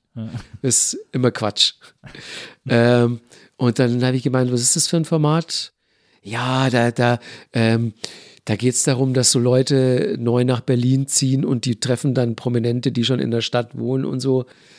Also ich weiß nicht, was ich davon zu halten habe. RBB zahlt auch nichts. So hat er dann argumentiert, so als letztes Zünglein an der Waage. Und äh, dann habe ich gesagt, wer macht denn das? Naja, so ein Typ zusammen mit einer Frau. Thomas Tulpe und Babette Conradi. Und ich so, Moment mal, Babette Conradi, die von Radio Fritz. Und ich habe halt ihre Sendung, ihre nächtliche Musiksendung da regelmäßig gehört, weil wir einen fast deckungsgleichen Musikgeschmack hatten Ja. und sie aber wirklich jede Woche aufs Neue Sachen gespielt hat, die ich nicht kannte. Ja. Fand ich total faszinierend. Ja. Und ähm, dann habe ich gesagt, ich finde die cool. Ich mag ihre Radiosendung. Komm, wir sagen zu, ich gehe dahin.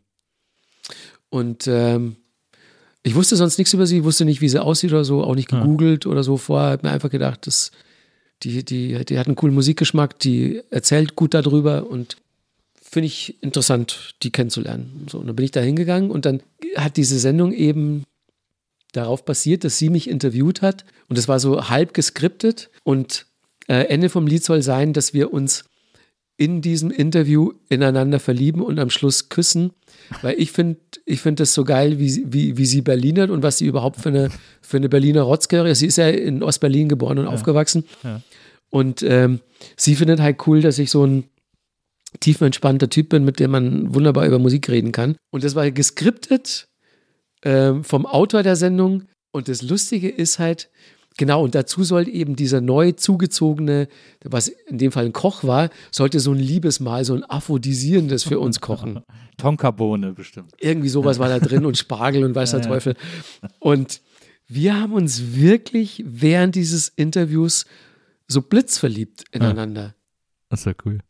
Und ähm, dieser Song, den hat sie auch in ihrer Radiosendung gespielt und der wurde dann so ein bisschen im weiteren Verlauf unser Lied. Und ähm, das war 2012 äh, im Herbst, dass wir uns kennengelernt haben. 2015, drei Jahre später, haben wir dann geheiratet und sind jetzt dann eben äh, neun Jahre zusammen. This is our song, Every Yeah. Glance. Das ist Ja. our Jam. ja. Ähm, und als letztes hast du dann noch äh, Designer Babies von Mhm. Lawrence Gossman featuring Kim Gordon. ja.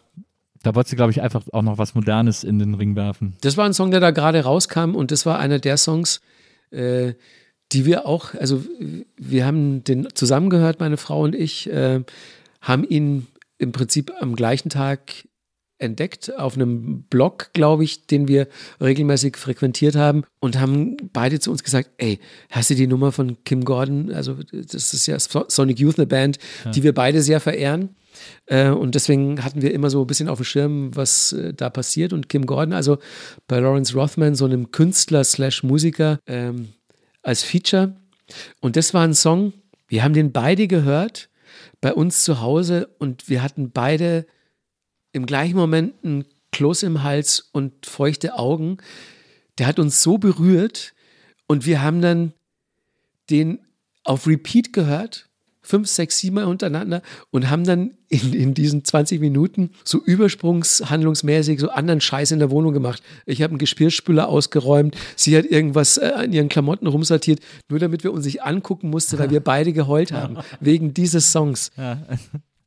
Und das war halt wirklich so ähm, ein ganz, ganz besonderes Erlebnis, das auch so stellvertretend ist für die Art und Weise, wie wir beide äh, Musik hören. Und wir machen ja auch permanent so Playlisten, in die wir beide unabhängig voneinander Songs reinschieben, die wir aber dann zusammen hören. Ähm, also Musik spielt in unserer Beziehung eine sehr, sehr große Rolle und ähm, hat auch eben eine große Rolle gespielt, dass wir uns überhaupt kennengelernt haben. Ihr habt ja auch jetzt in äh, zu Pandemiezeiten angefangen, also ich weiß nicht, ob ihr es schon vorher gemacht habt, aber so ähm, Sets äh, gemeinsam zu veröffentlichen, so DJ-Sets. Genau, haben wir, haben wir da wirklich angefangen im, im ersten Lockdown äh, im April 2020. Genau, haben wir Back-to-Back aus unserer Wohnung äh, Livestreams gemacht und ähm, haben jetzt äh, während der dritten Welle wieder damit angefangen. Im Sommer haben wir dann pausiert. Und das macht wahnsinnigen Spaß. Also zum einen hält es uns auf Trab, was die Auflegerei betrifft, Ja. ähm, weil da muss ja immer so ein bisschen im Saft bleiben sozusagen, äh, auch permanent neue Tracks hören, die neuen Promos hören, Zeug kaufen, mixen, üben, ähm, Sets zusammenbauen, kuratieren und so.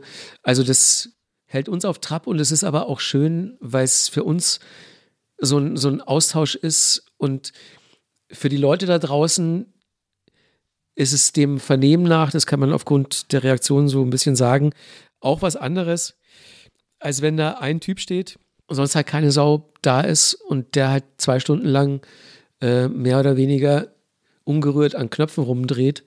Und man ist dann so sozusagen bei uns zu Hause und wir knutschen zwischendurch mal, holen uns gegenseitig Drinks, äh, tanzen in der Bude, als wäre es ein Club und so. So ein bisschen selbstvergessen auch. ähm, äh, also halt so, so, so null in, inszeniert. Also das ist, das sieht teilweise auch mega spackig aus, wie ich da tanze und so. Wir machen dann auch zwischendurch so Scheiß einfach, als, als würde da niemand zugucken, aber äh, ich, da schreiben uns die Leute, dass es halt gerade das ist, so, dass man, ähm, wenn man schon jetzt nicht in Clubs gehen kann, dass man halt so ein bisschen das Gefühl haben möchte, irgendwo dabei zu sein. Und für uns ist es umgekehrt ja genauso, weil so die Leute, die verabreden sich jetzt, um unsere Sets zu gucken und die machen dann so virtuelle Bars auf und was trinkst du gerade und füll mal nach und tralala und dann komme ich mit einem neuen Bier ins Bild und, und Babette kommt mit einem neuen Cremant ins Bild und so. Und das ist, also das ist so, eine, so eine lustige kleine Community, die sich jetzt da entwickelt hat. Ähm, und das macht großen Spaß und ist halt natürlich kein, kein Ersatz für im Club zu spielen oder auf Festivals. Aber es ist eine, es ist eine schöne Art und Weise, sich auszutauschen mit Leuten. Ja. Markus, ich würde gerne noch über 7000 andere Dinge äh, mit dir reden. Ich auch. Wenn ich schon mal hier bin. Ich, wenn du schon mal hier bist. Es gibt auch so ein paar Sachen, äh, über die ich mit dir. Es ist so lustig, ich wollte auch noch über ganz andere Sachen reden, äh, aber ich will jetzt nichts äh, sozusagen hier irgendwie äh, am Ende kurz verfeuern, nur um es äh, gesagt zu haben, sondern fände es dann besser, wenn du einfach nochmal wiederkommen würdest und wir äh, über noch ganz viele andere äh, Dinge, äh, die du machst, sprechen. Ist hiermit gebongt. Dann machen wir irgendwann mal Part 2. Ja, finde ich super. Äh, du hast mal gesagt, was dir eine Beschreibung über dich, die dir sehr gut gefallen hat, war eine 360-Grad-Content-Schleuder. Ähm, In Bezug auf mein berufliches Wirken, ja, Genau. genau, ja.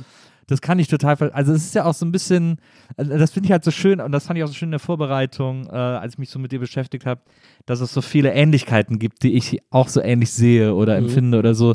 Dieses sich nicht festlegen können, aber auch nicht wollen auf ein Medium oder nur eine Sache, weil man so viel Bock hat und weil man auch die Möglichkeit hat, so viele verschiedene Sachen zu machen und das dann einfach zu Ja, machen.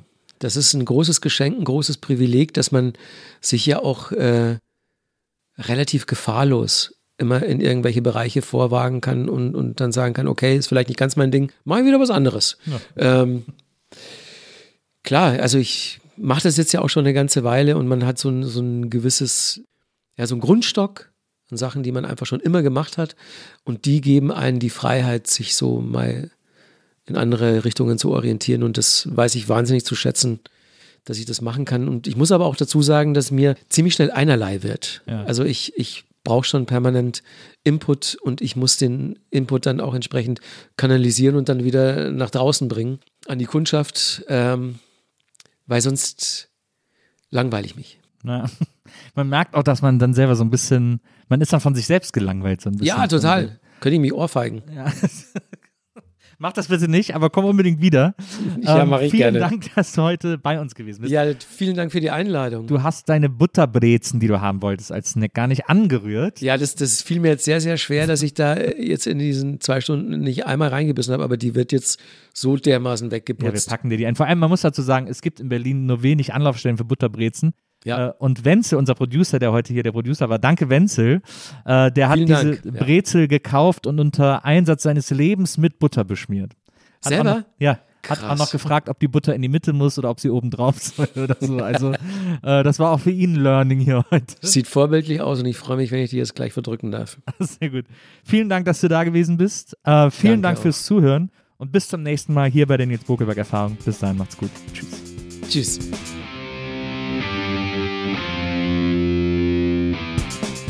Die Nils Bokelberg Erfahrung. Von und mit Nils Bokelberg. Eine Produktion von Pool Artists. Team Wenzel Burmeier, Lisa Hertwig, Maria Lorenz Bokelberg, Frieda Morische und natürlich Nils Bokelberg. Die Nils Bokelberg Erfahrung.